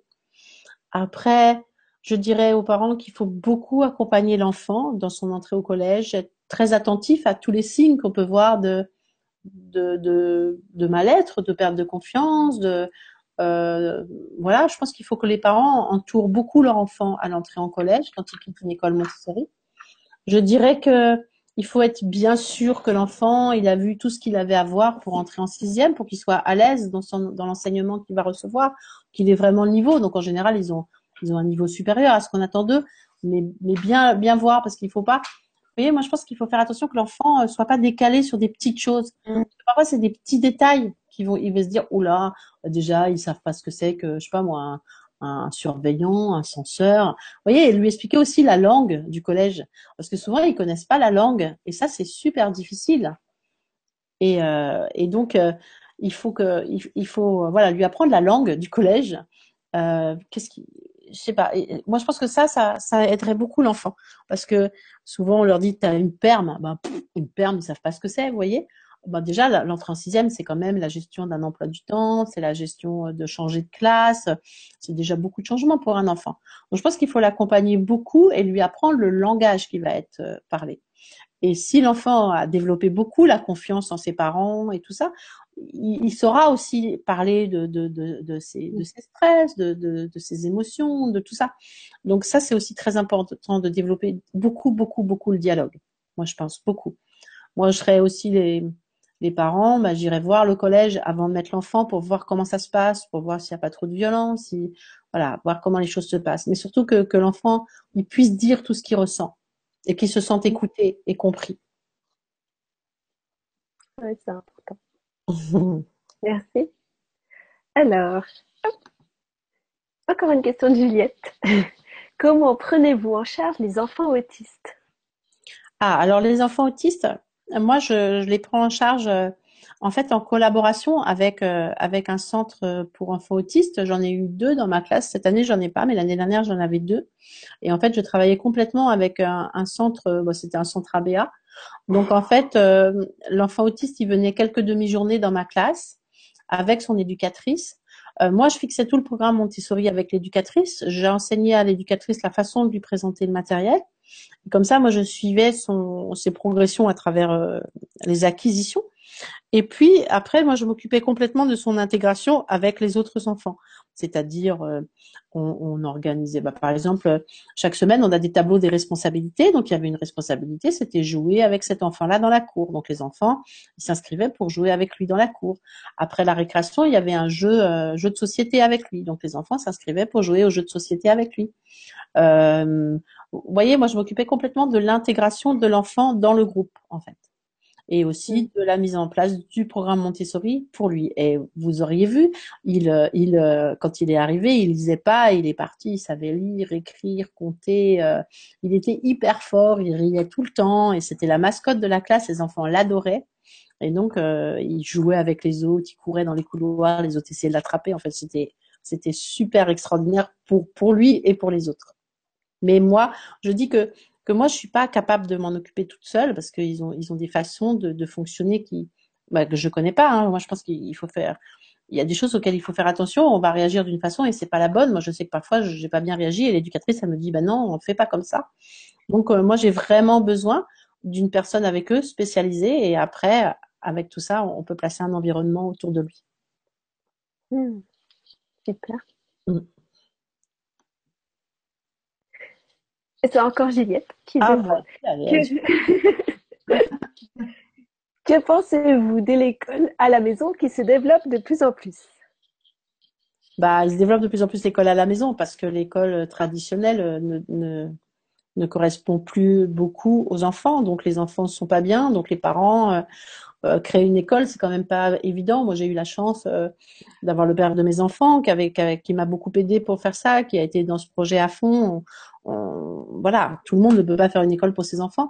Et je pense que bah, entre le fait d'avoir un enfant très malheureux à la maison, à l'école, et ben moi je ferais le choix tout de suite de faire l'école à la maison quoi. On peut pas laisser son enfant malheureux à l'école. Donc après moi je connais des, des, des parents qui ont fait l'instruction en famille et ça s'est hyper bien passé hein. Mais après bon c'est sûr que moi je vous dis moi je pense que l'école c'est important pour les rencontres pour les copains pour euh, puis les parents c'est difficile d'avoir tous les rôles. Mais moi j'ai connu des parents avec qui ça se passait très très très bien. Et puis euh, qui arrivent du coup à faire des milliers de choses en plus. Parce que c'est vrai que que le temps de travail est, vraiment efficace euh, à l'école traditionnelle, il est très court. Donc c'est des enfants, moi je, connais des gens qui ont fait l'instruction en famille, qui ont des enfants extraordinaires, qui ont une entente extraordinaire avec leurs enfants, les enfants réussissent bien. Euh. moi je pense que c'est normal que ça se développe parce que tant que le système traditionnel n'évolue pas trop, ben, moi je comprends un parent, moi j'aurais jamais de ma vie laissé mon enfant malheureux à l'école. Pour moi c'est la pire des choses à faire, quoi, de voir son enfant souffrir à l'école.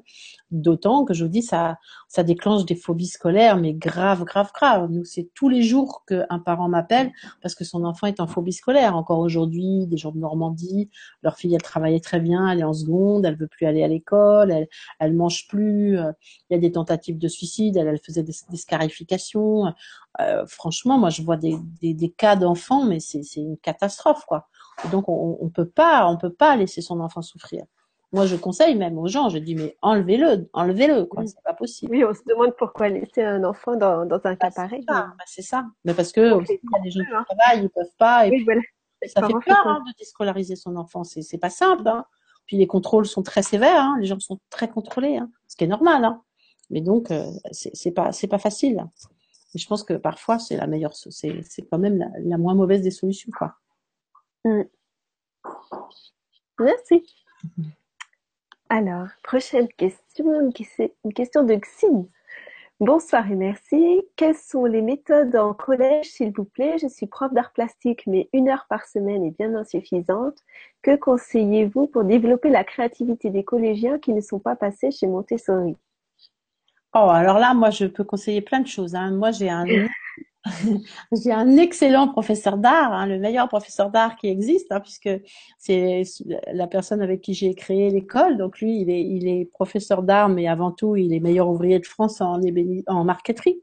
Et donc lui, il a créé sa méthode d'art qui commence à partir de la sixième, et il a une heure de cours par semaine, et les élèves font des choses extraordinaires. Donc lui, son principe, c'est de, développer des, techniques, mais il fait que du travail individuel. C'est pareil, hein, chaque enfant euh, fait son travail individuellement. Il essaye, de, il les met toujours dans la réussite pour que l'enfant soit toujours fier de ce qu'il fait.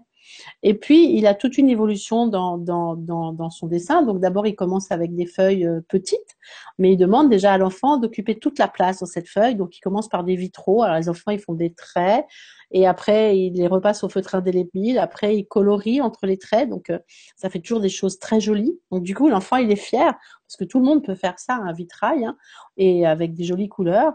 Puis après euh, après il passe à, à la lettrine, c'est ça? Oui. À la lettrine, et euh, donc l'enfant il choisit une lettre et puis il décore sa lettre. Puis après il passe au mot et l'enfant il écrit un mot et il décore son mot. Puis après, il travaille sur les couleurs chaudes, les couleurs froides. Après, il agrandit la feuille du dessin. Après, il introduit la peinture. Et il introduit euh, des techniques petit à petit. et il a fait aussi du collage. Mais chaque, chaque élève travaille euh, à son rythme. C'est-à-dire qu'il y en a qui vont avoir des, des, des, dessins qui grandissent plus vite. Ceux qui ont un peu du mal, il les remet sur des mandalas, vous voyez, pour leur redonner confiance. Et je peux vous dire, ils font des choses extraordinaires. Et ils ont qu'une heure par semaine et ils développent leur créativité. C'est fabuleux. Bon, il y en a où c'est dur, hein, des enfants qui ont été beaucoup cassés, ça met longtemps, hein. Mais bah il les aide un petit peu, il leur dit ben cette lettre, ça te fait penser à quoi? Bah tiens, il les aide un petit peu, il dessine un petit peu, regarde une fleur, tu pourrais la faire comme ça, mais sans faire à leur place, vous voyez, il, débloque un petit peu les choses. Et franchement, là, ils font des, choses extraordinaires. Au mois de juin, il a fait une exposition de tableaux au profit de, des enfants du Togo, de notre orphelinat là-bas. Et les parents, mais ils étaient subjugués. Ils achetaient même les dessins des autres, tellement c'est beau, quoi. Ça, c'est rare. et pourtant, et oui, après, les parents arrivaient pour acheter leur dessin. Le dessin de leur enfant, il n'était plus, il était vendu. Et donc, euh, il leur fait faire des fleurs avec des couleurs chaudes, des couleurs froides. Il, il, il développe des techniques, mais extraordinaires. Et, et les enfants, ils font des dessins fabuleux. Mais par contre, il est que dans le positif, que dans puis l'adaptation à chacun en fait, en fonction de, de ce qu'il est capable de faire. Et puis s'il y en a où ça met plus longtemps, bah ça met plus longtemps, mais que l'enfant soit toujours fier de ce qu'il fait parce qu'en fait, il leur fait jamais faire une nature morte ou un portrait ou des choses comme ça où là, on voit bien qu'on est qu'on dessine, c'est moche. Et donc là, ils font que des jolies choses en fait, et c'est toujours super joli. Donc voilà. Et ça, c'est des enfants, et il a beaucoup d'enfants qui sont pas passés par Montessori. Et, et là, par exemple, il a des enfants qui font l'option euh, art du baccalauréat, et ils font des dessins extraordinaires. Là, il, avait amené le compresseur, ils font des dessins mais c'est fabuleux quoi, avec euh, un souffle d'air euh, sur de la langue de Chine et, et en plus les enfants sont heureux, heureux quoi, de se dire je suis capable de faire ça. Parce que nous c'est aussi pour ça qu'on a développé l'art. C'est moi j'avais une forte interrogation sur l'échec scolaire parce que je me dis ces enfants qui sont en échec pendant dix ans, mais comment on peut être un, un adulte heureux quoi? Et, et avec l'art se dire ah je suis capable de faire ce travail, c'est moi qui l'ai fait. Et, puis il y a des gens, ils sont mauvais en maths, des enfants mauvais en maths, mauvais en français, mais c'est des grands artistes et dans ce cas-là, ils brillent et dans ce cas-là, ils retrouvent leur confiance. Et, et ils développent aussi une confiance en l'adulte et en, en, disant, mais lui, il est capable de me faire réussir, il est capable de me faire faire des choses bien. Vous vous rendez compte dans la vie, ça, ça peut sauver des, des enfants euh, grâce à l'art. Moi, j'avais un jeune qui était pas très bon à l'école, mais c'était un super chanteur, super guitariste, mais c'était l'idole de l'école. Et du coup, il a fait X Factor, il a réussi. Maintenant, il a été premier à l'école, sortie major de l'école Ferrandi.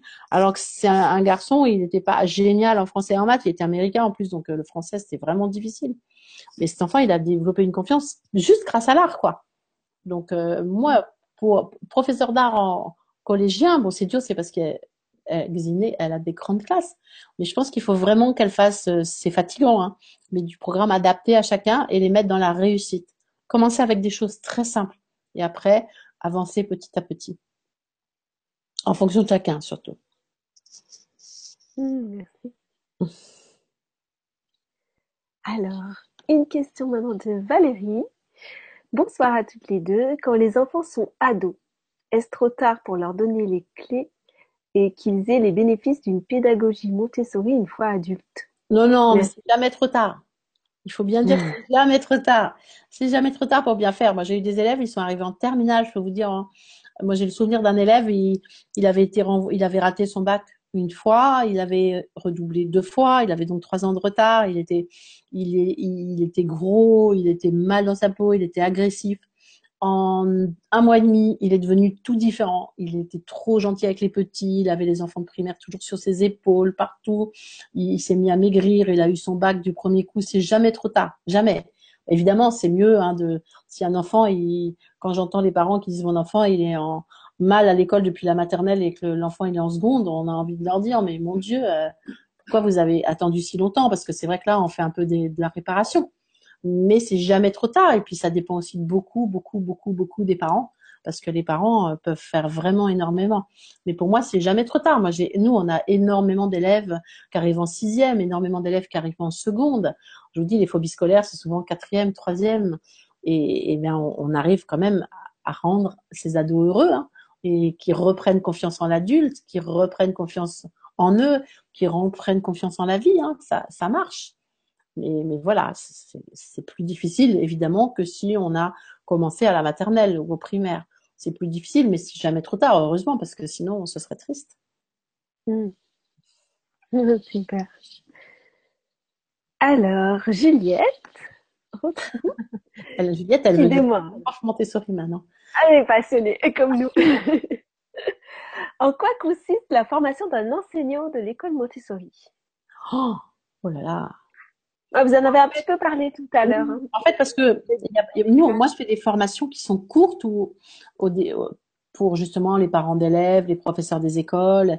Je fais des, formations qui durent, par exemple, en, en maternelle. Elles durent euh, cinq jours parce que on fait un jour sur la vie pratique, un jour sur la vie sensorielle, un jour les maths, un jour le langage, un jour la culture ces formations, elles suffisent pas à être un enseignant dans une école Montessori. Elles, elles, suffisent pour des professeurs des écoles, pour la mise en place de Montessori dans leur classe. Encore que, comme je leur dis, moi, je suis toujours là pour les aider, hein, parce qu'on va vite, il y a beaucoup de matériel, donc c'est très dense. Et moi, j'ai mis en place ces formations pour pas que ça coûte trop cher et pour que et pas que ça dure trop longtemps, parce que tout le monde peut pas s'absenter un an et payer euh, 3000 euros sa formation. Donc ces formations, elles sont, elles sont bien pour aussi des parents qui veulent mettre en place du matériel Montessori chez eux, pour des gens qui veulent monter des ateliers. Moi, je conseille plutôt de faire ça, de monter des ateliers à la maison avec trois enfants, de soutien scolaire, d'aide, voilà, d'aide aux enfants. Après, il y a des formations, nous on a mis en place des formations, ce qu'on appelle qualifiantes, c'est-à-dire des formations qui durent sur une année, où les gens sont deux demi-journées en, stage dans la classe auprès des enfants, en plus des cinq jours de formation euh, sur le matériel. Hein.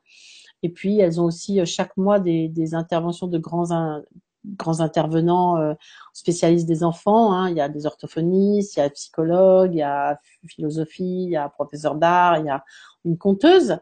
Et puis, petit à petit, au fur et à mesure de l'année, on leur confie des enfants avec des missions bien précises, c'est-à-dire que s'ils ont vu euh, la partie sur le matériel vie pratique, eh ben ils doivent ils doivent nous faire des fiches en nous disant bah tel enfant, il en est là, donc moi je pense lui présenter ça. Ils font la présentation, après ils disent bah l'enfant il a réagi comme ça, donc maintenant moi je pense que je vais faire comme ça. Vous voyez, il y a vraiment le rôle qu'on doit avoir dans une classe. Donc ces formations elles durent une année, mais après si on n'a pas été enseignant avant, on peut pas tout d'un coup devenir professeur Montessori avec ça. Moi, je dis qu'il faut, comme je disais tout à l'heure, euh, être assistant pendant un an peut-être, et puis après, bon voilà, essayer de se lancer. Après, il existe d'autres formations. Hein. Il y a l'Institut Maria Montessori qui fait des formations sur une année. Et, là, avec ça, elles ont un diplôme et elles peuvent enseigner. Merci. Alors, euh, je vais prendre encore quelques questions. Mais euh, il est 10h30 déjà. Que peut-on faire On pourrait faire celle-là, là. Que peut-on faire Celle sur les bébés.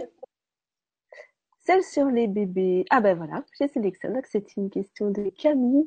Que peut-on faire comme activité Montessori avec un bébé entre 6 et 12 mois? Oh là là, on peut faire tellement de choses avec un bébé entre 6 et 12 mois. Alors avec un bébé entre 6 et 12 mois, quand il tient assis, il existe énormément de matériel Montessori qui s'appelle c'est un nom italien, ça s'appelle imbucare. Donc c'est des boîtes Montessori avec des formes. Et là, c'est pour que l'enfant prenne conscience que quand quelque chose disparaît, il n'est pas parti définitivement. Donc ça, c'est très important pour qu'il prenne conscience que quand les gens sont plus euh, à portée de sa vue, ben, ils existent toujours. Déjà, ça enlève un peu de stress parce qu'ils pensent toujours que quand maman est plus, on la voit plus, elle est plus là. En plus, ça les aide beaucoup aussi au développement du vocabulaire parce qu'en fait, se dire que si l'objet est plus là, on sait son nom, mais s'il est ailleurs, eh ben, on se souvient toujours, il existe toujours. Donc ça, c'est super important. Donc là, il y a énormément de boîtes avec des forts, avec des, des, pièces à rentrer à l'intérieur, dont des cylindres, des triangles, des choses comme ça. Donc ça, il y a beaucoup de boîtes comme ça qu'on peut mettre en place pour les enfants de cet âge-là. Après, on peut faire des exercices avec euh, en leur faisant exercer leurs mains, puisque leur main, elle, elle est suffisamment développée. Théoriquement, les deux mains, elles sont suffisamment développées. Donc on peut faire des exercices, par exemple, verser on peut prendre euh, des balles de ping-pong et puis on, les, on les fait passer d'un pot dans l'autre, de l'autre dans l'autre. On peut prendre euh, par exemple euh, un tube de balles de tennis et puis il faut enlever le couvercle, ça c'est dur. Puis après on verse les balles dans un panier par exemple et après on reprend les balles et une à une on les remet dans le tube. Qu'est-ce qu'on peut faire encore? On peut les entraîner aussi sur les différents types de d'ouverture, de, de fermeture. Tout dépend euh, comment est développée leur motricité fine en fait. Donc euh, après, ça dépend vraiment des enfants. Mais on peut faire beaucoup de jeux d'emboîtement où on met des formes dans des boîtes et puis après ils peuvent essayer d'ouvrir le tiroir. Donc euh, on peut les faire jouer aussi avec des blocs, des volumes, vous savez, faire des châteaux avec des cubes, des choses comme ça. Mais faut faut faut leur montrer peu de matériel et leur montrer un à un, très très très très doucement, pour qu'en fait ils absorbent le geste et qu'après on leur propose de continuer. Mais les boîtes qui sont vraiment très très bien chez Montessori, ça s'appelle Imbucare, donc il y en a pas mal de sortes. Il y a des, il y a des fournisseurs maintenant qui les vendent pas très très cher. Bon, faut faire attention à la qualité hein, pour pas que l'enfant euh, puisse euh, se faire mal. Et puis après, il y a beaucoup de jeux qu'on peut faire aussi avec des balles, parce que les enfants à cet âge-là, ils aiment beaucoup les balles. Donc euh, des balles de différentes textures, leur faire toucher des balles avec des balles par exemple des balles en laine, des balles en, plastique, des balles molles, des balles dures, des balles en métal, vous savez, qui sont toutes froides, pour leur faire prendre conscience que leurs mains, pour que leurs mains, elles touchent des textures différentes. On peut faire ça aussi avec des, il y a aussi des, des, petits, des tissus, vous savez, des tissus différents, leur faire toucher des tissus différents. On peut leur montrer beaucoup de livres après. Ils aiment beaucoup les livres à cet âge-là parce que ça va les aider beaucoup à développer le langage. Donc voilà, déjà, c'est pas mal ça. Tout ça. Et de quoi faire. Merci. Alors la question que je, que je vous posais, c'est que comme il est 10 amis, est-ce que vous voulez encore prendre des questions ou... oh, Je veux bien prendre un peu de questions. D'accord. Un peu de questions pendant un quart d'heure, ça va? Pendant 20 minutes? Allez. 20 minutes. Allez. Alors, une question de Patricia. Coucou Patricia. On entend beaucoup parler de la méthode pour les petits et on trouve le matériel facilement, mais comment faire et quoi faire avec les plus grands, les collégiens, où trouver les infos? Merci. Alors, euh, pour les, infos, euh, ouais, les infos, ben, je vais pas faire de la pub pour mon blog, mais vous allez, allez voir mon blog parce que là, vous avez des infos pour les plus grands. Après, euh, trouver du matériel pour les plus grands, ça dépend ce qu'on entend parce que nous, on a du matériel, par exemple, pour les fractions, pour les nombres décimaux, ça dépend quel âge. Hein. On a tout le matériel euh, de géométrie qui existe chez Montessori aussi. On peut faire toute la géométrie en concret. On peut faire euh, toutes les opérations sur les décimaux. On peut faire tous les calculs sur les fractions. Bon après, nous personnellement, on a mis, on, a créé du matériel euh, pour les nombres relatifs, mais on l'a pas encore mis en place, mais on l'a pas encore développé. Euh, qu'est-ce qu'on peut faire euh, pour les plus grands? Bah, Il y a tout ce qui concerne la grammaire. Ça, c'est très intéressant pour les plus grands. Il y a tout ce qu'on appelle des boîtes de grammaire. Donc, c'est les boîtes pour travailler sur la nature des mots. Après, on a des tableaux pour travailler sur la fonction des mots. Et après, on a des matériels pour travailler sur l'analyse logique. Après, euh, donc ça, c'est très intéressant chez les collégiens parce qu'on se rend compte qu'arrivés en troisième, même s'ils ont rabâché, rabâché, ils comprennent toujours pas ce que c'est qu'un verbe, un déterminant, un pronom. Euh, il mélange euh, la nature, la fonction. Donc là, il y a beaucoup de matériel et c'est beaucoup plus amusant. En fait, c'est à base de découpage. On, écrit des phrases sur des rouleaux de, de machines à calculer, puis on découpe le verbe. Après, on cherche le sujet, on cherche le complément.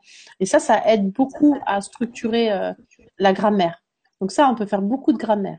Pour les maths, bah, ça dépend du niveau de du, du, jeune, en fait. Hein. Si c'est en sixième, bah, on peut faire tout le programme avec le matériel. Hein toutes les opérations, toutes les opérations sur les décimaux, les opérations sur les fractions, les réductions même dénominateurs communs, les facteurs communs. En fait, on va très loin, hein. on fait les racines carrées. En fait, il y a beaucoup de matériel, mais le problème c'est qu'il existe peu de formations. Donc, euh, mais, mais regardez la grammaire, grammaire Montessori, c'est très très bien pour les collégiens. Après, euh, après, je sais pas, ça dépend d'où en est le jeune en fait. Et ça, on peut la trouver où cette information, par exemple? Oh sur euh, le matériel pour les plus grands. C'est difficile. Hein. Il y a... On peut faire une émission dessus? Voilà, on peut faire une émission dessus si vous voulez. on peut faire une autre émission. maman, c'est vrai qu'il y a beaucoup d'informations hein, pour les petits. Ouais. beaucoup de matériel, mais après pour les plus grands. Hein, mais pour grands, il y, a, il y a beaucoup de choses encore, beaucoup, beaucoup, parce que euh, je vous dis, il ici, il y a beaucoup de choses et il y a des choses absolument fabuleuses pour les, pour les, par exemple, on fait des racines carrées avec une planche et des clous. On fait, euh, on cherche les, le plus petit euh, comme un multiple avec une planche et des clous et c'est beaucoup plus amusant qu'avec des, qu'avec des calculs. Et euh, non, il y a des trucs extraordinaires. Tout ce qui est géométrie, on a des bâtons de géométrie pour leur faire construire les triangles équilatéraux, les triangles isocèles, pour toutes les formes, pour calculer ce que je vous disais, les, les aires du triangle. On a, on a beaucoup, beaucoup de matériel. Mais, mais après, faut former les gens parce qu'en fait, acheter le matériel, c'est bien beau, mais si vous savez pas vous servir du matériel, euh, ça sert à rien. Donc, il faut venir faire des formations avec moi. C'est la bienvenue. Voilà. Le mot est dit. Mais euh, les formations sur, euh, sur les collégiens, elles existent aussi. Bah, en fait, moi, je fais des formations 3-6 et 6-12, mais le, collège, le collège, ça va très très loin, en fait. Ça fait toute l'analyse des phrases, ça fait on voit tout le vocab du vocabulaire, l'expression écrite, la conjugaison, euh, les cours de philosophie. Euh, après, on voit euh, tout ce qui est mathématique. on voit, je sais pas moi, les équations comme a plus b au carré, a plus b au cube. On, voit beaucoup, beaucoup, beaucoup de choses. Ça va très, très loin en fait. Mmh. Mais après, il faut voir spécifiquement de quoi le jeune a besoin. Mais après, Patricia, elle peut me poser des questions sur mon sur mon blog ou sur mon sur ma boîte mail. Moi, je suis toujours prête à toujours répondre à tout. Il hein. n'y a pas de problème. D'accord, je crois que c'est entendu. Merci. Après, il faut être patient, je réponds, parce que là, j'ai 180 en attente, donc euh, être un tout petit peu patient. Je comprends. Hmm. Alors, euh, une question de Christopher qui demande, diriez-vous que la lecture de livres jeunesse, une fois par semaine, par les enfants primaires avec compréhension devant les plus petits est important? Le théâtre peut-il tenir une place dans le développement de la confiance en soi tout en respectant... Ah, il doit y avoir une suite à la question, mais... Euh... En respectant la pédagogie, je pense. On va dire ça. On va dire ça. Voilà, pendant ce temps, je, je regarde s'il y a une suite. Non, non, je ne vois pas d'autres questions. Mais ça doit être ça. Alors, euh, la lecture de livres jeunesse une fois par semaine par les enfants primaires et compréhension devant les plus petits. Je ne sais pas ce que ça veut dire. Moi, je dis que de toute façon, le plus on peut faire lire les enfants, le mieux c'est. Donc nous, on a la chance dans notre école d'avoir des, dames très gentilles qui bénévolement viennent faire lire les enfants individuellement tous les jours. Mais ça, je pense que ça peut être mis en place dans pas mal d'endroits parce qu'il y a souvent euh, même des, des gens âgés qui sont hyper contents parce que franchement, apprendre à lire aux enfants, il n'y a rien de plus beau. Et, c'est fabuleux d'apprendre à lire aux enfants. Et le contact individuel, comme ça, moi je vois les, enfants, ils sont ravis quand ces dames viennent. Et, et même pour elles, c'est super parce qu'elles arrivent, elles, ont tout l'enthousiasme de l'enfant. Elles ont, c'est formidable. Hein. Donc euh, faire lire les enfants, pour moi, pour moi de toute façon la lecture, c'est la priorité des priorités. Donc euh, c'est pour ça que je dis qu'il faut apprendre à lire avant 6 ans, parce que avant 6 ans, ça veut dire que l'enfant, il a, vous voyez, 2, 3 ans, 4 ans pour apprendre à lire. Donc il n'y a pas ce côté stress du CP. En plus, euh, vraiment, c'est vrai que la période sensible de la lecture, c'est avant 6 ans.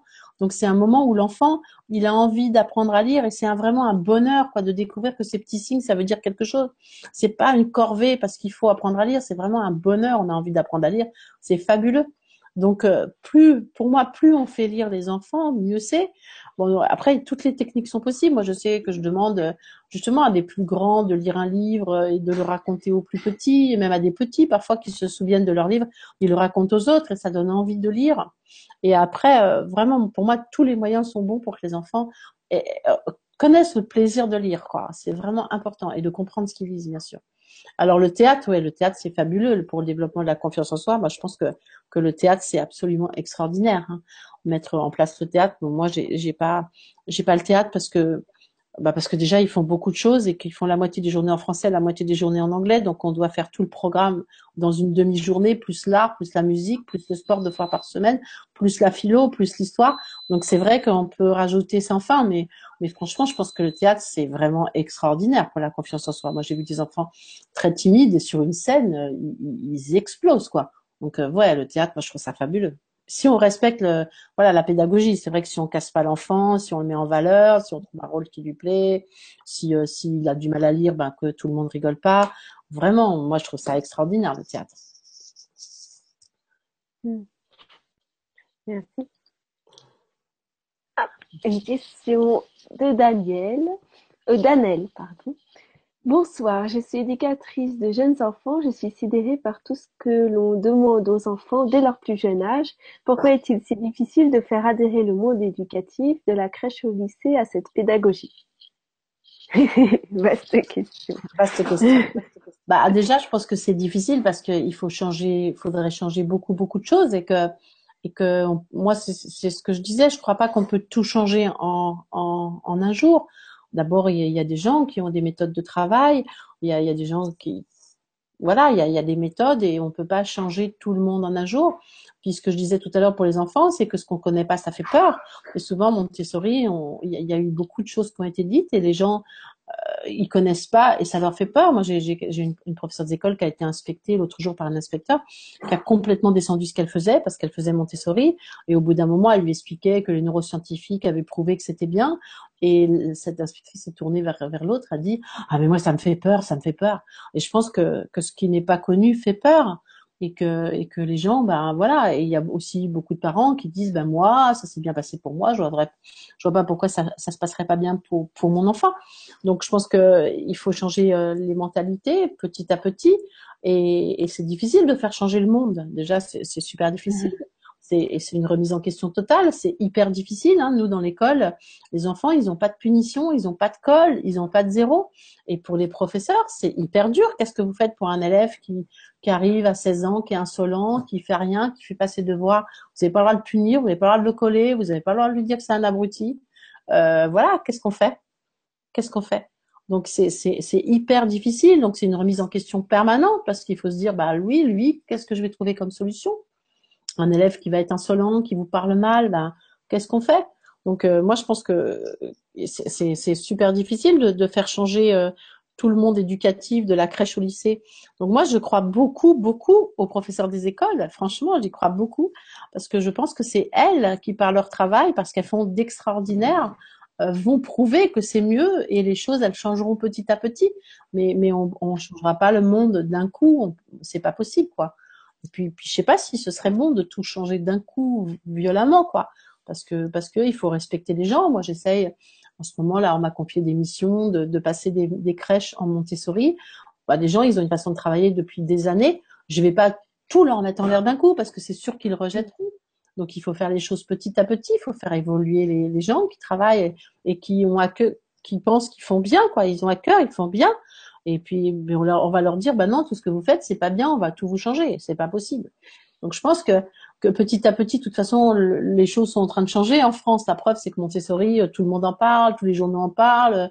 Euh, le, euh, le, petit prince d'Angleterre va chez Montessori, tout le monde va chez Montessori. Donc les choses, les gens sont en train de se poser des questions. Moi, je vous dis, sur 350 personnes, j'avais 60 professeurs des écoles, 60%. Les écoles privées financent les formations Montessori. Donc les choses, elles sont en train de changer, mais ça va changer doucement. C'est pour ça qu'il faut commencer par les crèches, il faut faire confiance aux professeurs des écoles, il faut que nous, les Montessoriens, on les aide beaucoup, parce que je pense qu'il faut aider ces gens beaucoup, parce que c'est eux qui se payent leur formation, souvent c'est eux qui font leur matériel, c'est eux qui achètent leur matériel, donc je pense que notre rôle, nous, à tous les gens qui qui faisons Montessori, c'est d'aider justement ces gens-là pour que Montessori euh, passe dans le monde éducatif et que le monde éducatif change petit à petit. Et c'est pareil, ça commencera par la maternelle, ça montera au primaire, puis après au collège, puis après au lycée. Mais on, on va pas. D'ailleurs, ce serait une erreur de vouloir tout changer d'un coup. Moi, je crois pas du tout, du tout à ça.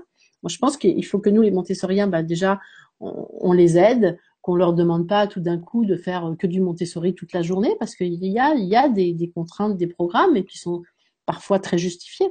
Donc je pense qu'il faut nous aider à mettre en place Montessori le plus possible dans les écoles, mais pas vouloir tout changer. Ça n'a pas de sens. pour moi, ça n'a pas de sens. Hmm.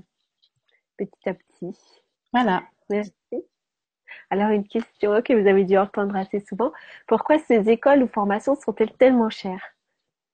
Pourquoi ces écoles ou ces formations sont-elles tellement chères? Bah, Les écoles sont tellement chères parce qu'en en fait, euh, on n'a on a aucune aide et qu'on est obligé de rémunérer nos professeurs, qu'on est obligé de payer les charges sociales, qu'on est obligé de payer les loyers, qu'on est obligé de payer le gaz, l'électricité, l'eau, le mobilier et que moi je vois dans notre école la, la, euh, l'expert comptable, il nous dit le poste salaire des professeurs, euh, ça vous plombe quoi, ça nous plombe complètement parce qu'on n'a aucune aide et que et quand vous êtes dans une banlieue ouest où, où, le loyer est cher, où les professeurs, si vous voulez des professeurs de qualité, il faut il faut les payer correctement, hein, c'est c'est pas possible. Mais euh, sur un budget de sur un bilan d'une école comme la nôtre, euh, le budget salaire et prof, ça ça équivaut à 75% du, du, du budget de, de l'école, c'est énorme. Donc euh, moi, c'est pour ça que, que j'essaye de mettre Montessori en place dans les écoles publiques, parce que parce qu'il y a des moyens qui sont bien bien supérieurs aux nôtres. Hein. Et euh, je peux vous dire que, que moi, je travaille jour et nuit. Euh, la personne qui a, qui a fondé l'école avec moi, il travaille jour et nuit. Et on n'est pas on n'est pas rémunéré comme des comme des comme des hommes d'affaires. Hein. Et on n'a pas de secrétaire et on n'a pas de, de standardiste et on n'a pas on fait tout quoi. On fait tout. Mais mais le problème, c'est que que les professeurs, qu'on doit payer les professeurs et les charges sociales. Plus souvent, les professeurs, on les paye sur 12 mois, les parents, ils payent les scolarités que sur 10 ou 11 mois. Et, et voilà, parce que je vous assure que si on veut devenir riche, il faut pas faire une école Montessori, hein, c'est pas le bon. et puis après, pourquoi les formations sont chères? Ben, moi, je pense pas que mes formations soient très chères. Hein, c'est 100 euros la journée. Euh, je pense pas que ce soit très cher. Après, il y a d'autres formations dont je parlerai pas parce que parce que je suis pas là pour, pour parler des autres. Hein. Et mais après, je sais pas pourquoi elles sont si chères. Ça, c'est pas, je peux pas, je peux pas répondre. Mais je pense, moi, j'ai essayé de faire quelque chose qui soit abordable pour le plus pour le plus grand nombre, quoi. Et la preuve, bon, je pense que ça passe puisque les gens arrivent à se payer leur formation. Mais, mais voilà, après les écoles, c'est, c'est, c'est triste. Hein. Nous, on préférerait euh, faire payer moins cher, hein, avoir plein de subventions. Mais non, on n'a rien du tout. Oui, c'est pas évident quand on est parent de, Non, c'est trouver. Bah, bien sûr, c'est c'est difficile, mais moi je connais des gens. euh, moi j'ai une maman hein, qui, qui est juste euh, professeure d'italien. Elle est célib- elle, elle paye la scolarité de son fils depuis euh, depuis dix ans. Et ben voilà, c'est sa priorité. Après, voilà, moi je connais d'autres gens. euh, ils vont faire, euh, ils font des, des petits boulots pour payer la scolarité de leurs enfants. Et mais il y en a, voilà. C'est vrai que c'est cher, hein, c'est vraiment, c'est dommage. Mais quand on voit le coût d'un élève dans l'éducation nationale, il revient beaucoup plus cher qu'un enfant dans une école Montessori. Le problème, c'est que Mm. en France, euh, les parents, ils payent pour l'éducation nationale et puis en plus, ils payent pour l'école Montessori. Donc, euh, mais c'est vrai que c'est super, c'est très très dommage. C'est pour ça que moi, tout mon, beaucoup de mon travail, c'est pour aider les professeurs des écoles à faire bénéficier de Montessori au plus d'enfants possible et que ce soit gratuit Hmm. Et que je leur donne du matériel, tout, tout ce que je peux, quoi. Merci pour eux. Ouais, ils nous le rendent bien. J'imagine. Euh, une question de Nadège. Ouais. N'est-ce pas négatif d'avoir du matériel Montessori à la maison si on ne sait pas vraiment comment l'utiliser? Et si notre enfant va déjà dans une école Montessori? Ah, si, ça, je pense que c'est pas bien d'avoir du matériel Montessori dans, chez soi si on sait pas l'utiliser. Parce que hum, ça, c'est quelque chose qui est très, très, très, très, très rigoureux chez Montessori. C'est-à-dire qu'il y a une certaine façon de présenter les choses. Il y a du matériel qu'on qu'on pré- présente à un certain moment, à un, certain stade de développement de l'enfant. Souvent, il y a une hiérarchie dans le matériel, c'est-à-dire qu'on présente celui-là après celui-là et avant celui-là. Et donc, je pense que c'est une erreur d'avoir du matériel à la maison si on ne sait pas l'utiliser. Parce que si on fait des mauvaises présentations, on met l'enfant dans l'erreur et c'est ce que je vous disais, le contrôle de l'erreur, il est plus là. Donc l'enfant, il peut pas comprendre pourquoi on fait comme ça. Et en plus, Maria Montessori, elle avait créé du matériel, un matériel et sert à une seule, à une chose, vous voyez, pour enseigner une chose. Donc si on détourne le matériel, eh ben on n'atteint plus ces objectifs-là. Donc je pense que c'est une erreur d'avoir du matériel Montessori si on ne sait pas l'utiliser. Ça c'est vrai. Mais par contre, je pense que c'est une bonne chose d'avoir du matériel Montessori, de se former pour l'utiliser et de bien l'utiliser à la maison. Même si on a un enfant, euh, d'autant plus si on a un enfant qui va dans une école Montessori, ça permet aussi d'enseigner dans le même sens que ce qu'il reçoit à l'école. Donc moi, je trouve que vraiment ce qu'il y a de plus beau, c'est d'être dans ensemble, partenaires, les parents et les enfants et, les enseignants pour l'enfant. Qu'est-ce qu'on peut donner de mieux que les parents et les enseignants sont main dans la main pour s'occuper de l'enfant? Moi, c'est tout ce que je demande. Moi, j'ai des j'ai un petit enfant qui a, qui a du mal à l'école. Bah, la maman, elle a fait les formations, elle s'est acheté le matériel et on travaille vraiment en partenariat. Ben, ce petit garçon, du coup, il progresse énormément, quoi. Donc, euh, donc euh, oui, avoir du matériel, si on ne sait pas l'utiliser, c'est pas bien, mais avoir du matériel bien l'utiliser et travailler en partenariat avec l'école Montessori, c'est le top du top. C'est si l'enfant en a envie, hein, parce que évidemment, si ça lui casse les pieds, non. Et si l'enfant est heureux, oui. Parce que le pire, c'est aussi euh, de pas enseigner à la maison comme c'est enseigné dans l'école Montessori. Ça, ça c'est pire aussi, quoi. Parce que ça arrive aussi. Ah. Bah, dans, à l'école Montessori, les enfants, ils ont en général du matériel, on a des, on, on a des choses qu'on enseigne de certaines façons, et quand à la maison, les parents disent ah bah tiens, je vais vérifier si tu sais faire, et puis ils le font faire sur un papier. Ah ben non, tu sais pas. Bon bah là, c'est catastrophique, parce que l'enfant il se dit oh là là, je suis en échec, je ne sais pas, je suis pas bon, patati patata. Donc il faut faire aussi attention à ça. Il faut respecter l'école, être main dans la main avec l'école, les parents, l'école. Et l'enfant, il va bien, il avance, il est heureux, il est content, et il aura une belle vie. Bah, super.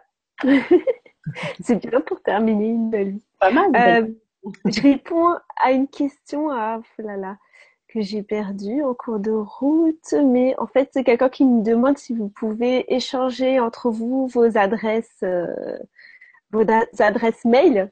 Donc, j'imagine sur le support des questions.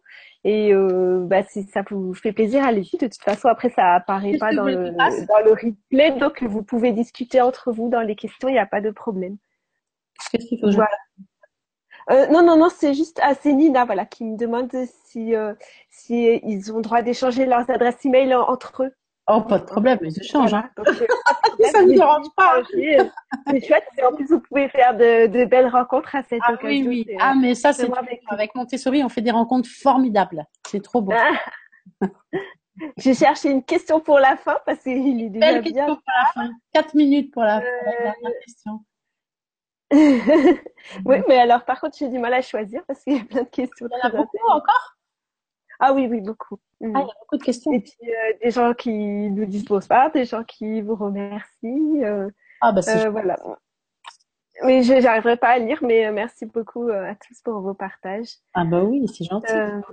voilà, bah, je sais, je sais pas quoi choisir. Alors. Euh... Je ne crois pas. Alors, vous pouvez dire ce que vous voulez. Euh... Allez, bon, on va finir avec celle-là. Euh, avant de finir, je, moi, j'ai une petite annonce à passer. c'est qu'avec euh, une maman, on prépare une émission sur euh, Montessori à la maison. Justement, les mamans qui Ah, utilisent Montessori à la maison. Et Mhm. je voudrais que ça soit une émission de partage. Mhm. Donc, euh, s'il y a des mamans qui nous écoutent, qui utilisent Montessori, bah, elles peuvent soit se retrouver à la place de Sylvie en direct, soit euh, envoyer des témoignages par écrit. Euh, J'ai mon euh, mon contact qui est écrit dans le petit article sous la vidéo. Donc euh, c'est lgc1.florence à gmail.com. De toute façon, c'est noté en dessous. Et donc, si vous me contactez, ben, on va essayer de mettre en place comme ça un moment de partage euh, entre mamans. Voilà. C'est très bien. C'est très bien de partager sur Montessori. Il y a plein de choses à partager. Il y a beaucoup de mamans qui font plein de choses. Ouais, blogs, formidable. hein. Ah ouais, c'est formidable. Internet, c'est super intéressant. Ouais. Voilà. Ouais. Non, c'est formidable. Et puis il y a plein de partages, il y a plein de gens qui créent du matériel magnifique et qui, et qui le mettent à disposition des autres. Il y a beaucoup de générosité dans, Mon- dans Montessori. Et, euh, Oui. et c'est vraiment très très beau. Il y a des, il y a des mamans d'enfants autistes qui ont, qui ont créé des blogs et qui créent un tas de matériel sur papier extraordinaire que les gens peuvent télécharger gratuitement, qui peuvent plastifier. C'est fabuleux. Je connais une dame qui a un site extraordinaire, je vous fais la pub parce que c'est gratuit. Elle s'appelle Participation. C'est une, une dame qui a fait qui a fait l'instruction en famille et qui fait du matériel euh, qu'elle laisse en téléchargement euh, à tout le monde et c'est formidable. Et là justement, il y a beaucoup de matériel pour les grands, pour la dame qui posait des questions sur le collège. Euh, elle, elle a Ah, fait l'instruction en famille euh, très très très très tard avec ses enfants et elle, elle a créé beaucoup de, de matériel qu'elle met en, en, en téléchargement gratuit. Ça s'appelle son site c'est Participation. C'est formidable. Participation. Participation. Ok, on note. Merci. Et aussi, elle a, cette femme-là, elle a, elle a, elle a fait une école, c'est pour dire quand on dit le matériel est cher, bon, c'est vrai, mais elle a tout fait le matériel elle-même, complètement. Tout son matériel, les perles, tout, tout, tout, tout, tout. Donc c'est formidable. Ouais, super. Peut-être qu'elle voudra bien venir à nous partager son expérience. Ah, elle devrait, elle devrait. L'ai contactée. Alors euh, là, c'est juste un coucou de Nina Lefebvre qui dit au passage le bonjour de l'école Montessori du Sénégal à Sylvie. Un petit clin d'œil à elle. Ah, c'est super gentil, ça. Nous, on aime bien l'Afrique. Ça fait plaisir. Sur le Togo, mais là, on, est, on aime bien l'Afrique. On adore le. Sénégal. Ben, moi aussi, je dis bonjour. hein. Si, euh, si elles ont besoin qu'on vienne les voir, ils peuvent nous contacter. hein. Allez, une dernière question. Alors, vous parliez d'aider l'enfant à se concentrer. Quelles sont ces méthodes? Oh là là, ça c'est la dernière question, celle-là. Elle est Alors, trop. euh, c'est pareil, ça dépend vraiment de l'âge des enfants. Donc, ce qu'il y a de mieux pour aider l'enfant à se, con- à se concentrer, c'est ce dont je vous parlais tout à l'heure, c'est les, c'est les, la- ce qu'on appelle la vie pratique. Donc, vous créez des exercices, donc, ou des exercices de verser, ou des exercices avec des pinces, et vous demandez à l'enfant d'aller du début jusqu'à la fin. Donc, si on a un enfant qui a des problèmes de concentration, bah, au début, on met peu de choses. Et puis, comme ça, petit à petit, il arrive à aller jusqu'au bout. Parce que c'est important que l'enfant, il aille toujours jusqu'au bout, qu'on le laisse pas s'arrêter. Donc, c'est à nous aussi de pas mettre trop de choses pour pas qu'il il s'arrête. Et puis, euh, petit à petit, on, on allonge l'exercice et comme ça, on l'entraîne, on l'entraîne à se concentrer. Donc, euh, beaucoup, beaucoup avec la vie pratique. Ça, c'est très, très important. Ah, il y a une chose dont je vous ai pas parlé, c'est quelque chose qui est très important chez Montessori, j'ai oublié. Ça s'appelle les cartes de nomenclature, parce que ça aussi, c'est super pour que les enfants se concentrent. Alors, vous voyez, c'est, on apprend tout le vocabulaire comme ça. Donc, on fait une carte avec le nom, on fait une carte la même sans le nom, et ensuite, on met l'étiquette du nom. D'accord? Donc, l'enfant, il pose sur sa table la carte avec le nom, En dessous, il fait une mise en paire avec la carte sans le nom, d'accord? Et ensuite, il met l'étiquette avec le nom. Et comme ça, il apprend. Et puis après, il retourne la carte qui a le nom. Il, mélange ses étiquettes et il doit retrouver la bonne étiquette sous le nom. Et comme ça, l'enfant, il peut tout apprendre comme ça. Et donc ça, je vous conseille de faire ça chez vous pour que les enfants apprennent à apprendre tout seuls. Et après, l'enfant, comme je vous disais, il s'autocorrige. Hein, quand il a fini, hop, il vérifie toutes ses étiquettes et il voit s'il a bon ou s'il a pas bon. S'il a pas bon, bah, il cherche où est-ce qu'il s'est trompé dans, dans ses étiquettes. Hein. Ça, c'est sur les, c'est quoi ça?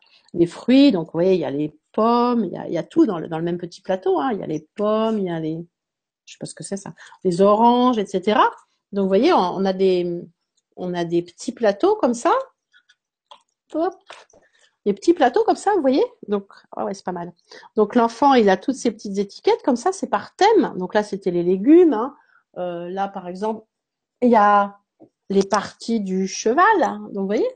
Et donc, ah. l'enfant, complètement apprendre tout tout seul comme ça. Donc il, prend son petit plateau sur le sujet qui l'intéresse, il va travailler, il, apprend son vocabulaire. Après, moi je lui demande de, réécrire les petites étiquettes sur son cahier, de, dessiner, ou alors on lui fait des photocopies, coloris, puis il fait son petit livre. Et comme ça, il a son petit livre avec ses petites, il a, il a appris de trois, trois manières différentes avec ses, avec son matériel des cartes. Après, il a pris des feuilles, il a dessiné, il a écrit. Il fait son petit livre, il rentre chez lui, il a son petit livre. Et ça, c'est super et vous pouvez les faire sur tous les sujets. Hein, vous pouvez faire sur les voitures, sur les véhicules de chantier, sur euh, sur les sports, sur les parties de la salle de bain. Et pour apprendre les langues aussi, c'est génial parce que vous pouvez faire sur toutes les parties. Comme il y a l'image, vous mettez le mot dans une autre langue et l'enfant comme ça, il peut développer un vocabulaire extraordinaire. Donc ça aussi, ça peut aider pour la concentration. Vous trouvez des sujets qui intéressent l'enfant. Vous créez vos cartes, on appelle ça des cartes de nomenclature. Donc il y en a beaucoup aussi sur Internet hein, en, téléchargement. Donc il faut vraiment la carte en, trois parties. Hein. Une carte avec le nom, une carte sans le nom et une étiquette du nom. Et, là, vous pouvez faire travailler l'enfant. Au début, vous lui mettez cinq, six cartes ou cinq cartes. Puis vous, vous l'obligez, il se concentre, il apprend ses mots, etc. Puis après, vous rajoutez de plus en plus. Et comme ça aussi, vous travaillez la concentration de l'enfant. Et donc, euh, beaucoup la vie pratique, le matériel euh, en fait, tout le matériel, euh, il nécessite de la concentration, en fait, hein, avec les perles pour mettre bien ses perles sur son tapis, bien ranger les choses, et puis prendre son temps, et, mais surtout beaucoup, beaucoup les exercices de vie pratique. Et même pour les plus grands, après, vous pouvez faire des exercices avec des pinces à épiler, des, choses très précises, vous voyez, mais qui sont un peu plus longues, où il faut plus encore se concentrer. Donc en fait, il faut vraiment euh, faire en fonction, en fonction de l'âge de l'enfant. Voilà. Merci. Bah, de rien. Eh ben, alors, sur cette bonne réponse, est-ce que vous avez euh, quelque chose à, à dire Non, non, non, je remercie toutes ces personnes avec toutes leurs belles questions et j'espère que que je leur ai fait partager ma passion euh, pour euh, pour les enfants, pour pour le bonheur des enfants et pour Montessori qui qui assure quand même un, pas mal de bonheur aux enfants, le bonheur d'aller à l'école, le bonheur d'apprendre, le développement de, de qualités extraordinaires et que et voilà, et que, que se dire que, que tout est toujours possible, justement, que c'est jamais trop tard et qu'en fonction de chaque enfant peut trouver sa place et peut, peut apprendre et peut être heureux d'aller à l'école. Ça, je pense que c'est vraiment, vraiment, vraiment très important. Voilà. Et puis, comme ça, je pense qu'on développera un monde aussi avec des enfants plus tolérants, plus confiants et un monde où il y ait plus de paix, plus de paix, moins de violence, moins de jalousie, moins de, moins de tout ça et plus de tout ça, et plus de bonheur, voilà, parce que le, pour moi, la chose la plus importante, c'est de donner le bonheur à ses enfants sur le chemin de, de leur vers la vie d'adulte. Voilà, et puis je vous remercie hein, de m'avoir fait venir, et je remercie les gens qui m'ont écouté. Je ne sais pas combien de personnes vous m'avez pas dit. Hein. Ah non, c'est un mystère. Merci question. Hein. Un petit peu plus de trois. on est assez nombreux ce soir. ben, à mon tour, voilà, je remercie vraiment euh, tous les spectateurs qui étaient là. C'était euh, un grand plaisir d'échanger avec vous. Et puis, euh, merci beaucoup, Sylvie. Bah, C'était vraiment passionnant. Très bien. Bah, à bientôt. Au revoir. À bientôt. Au revoir. Au revoir.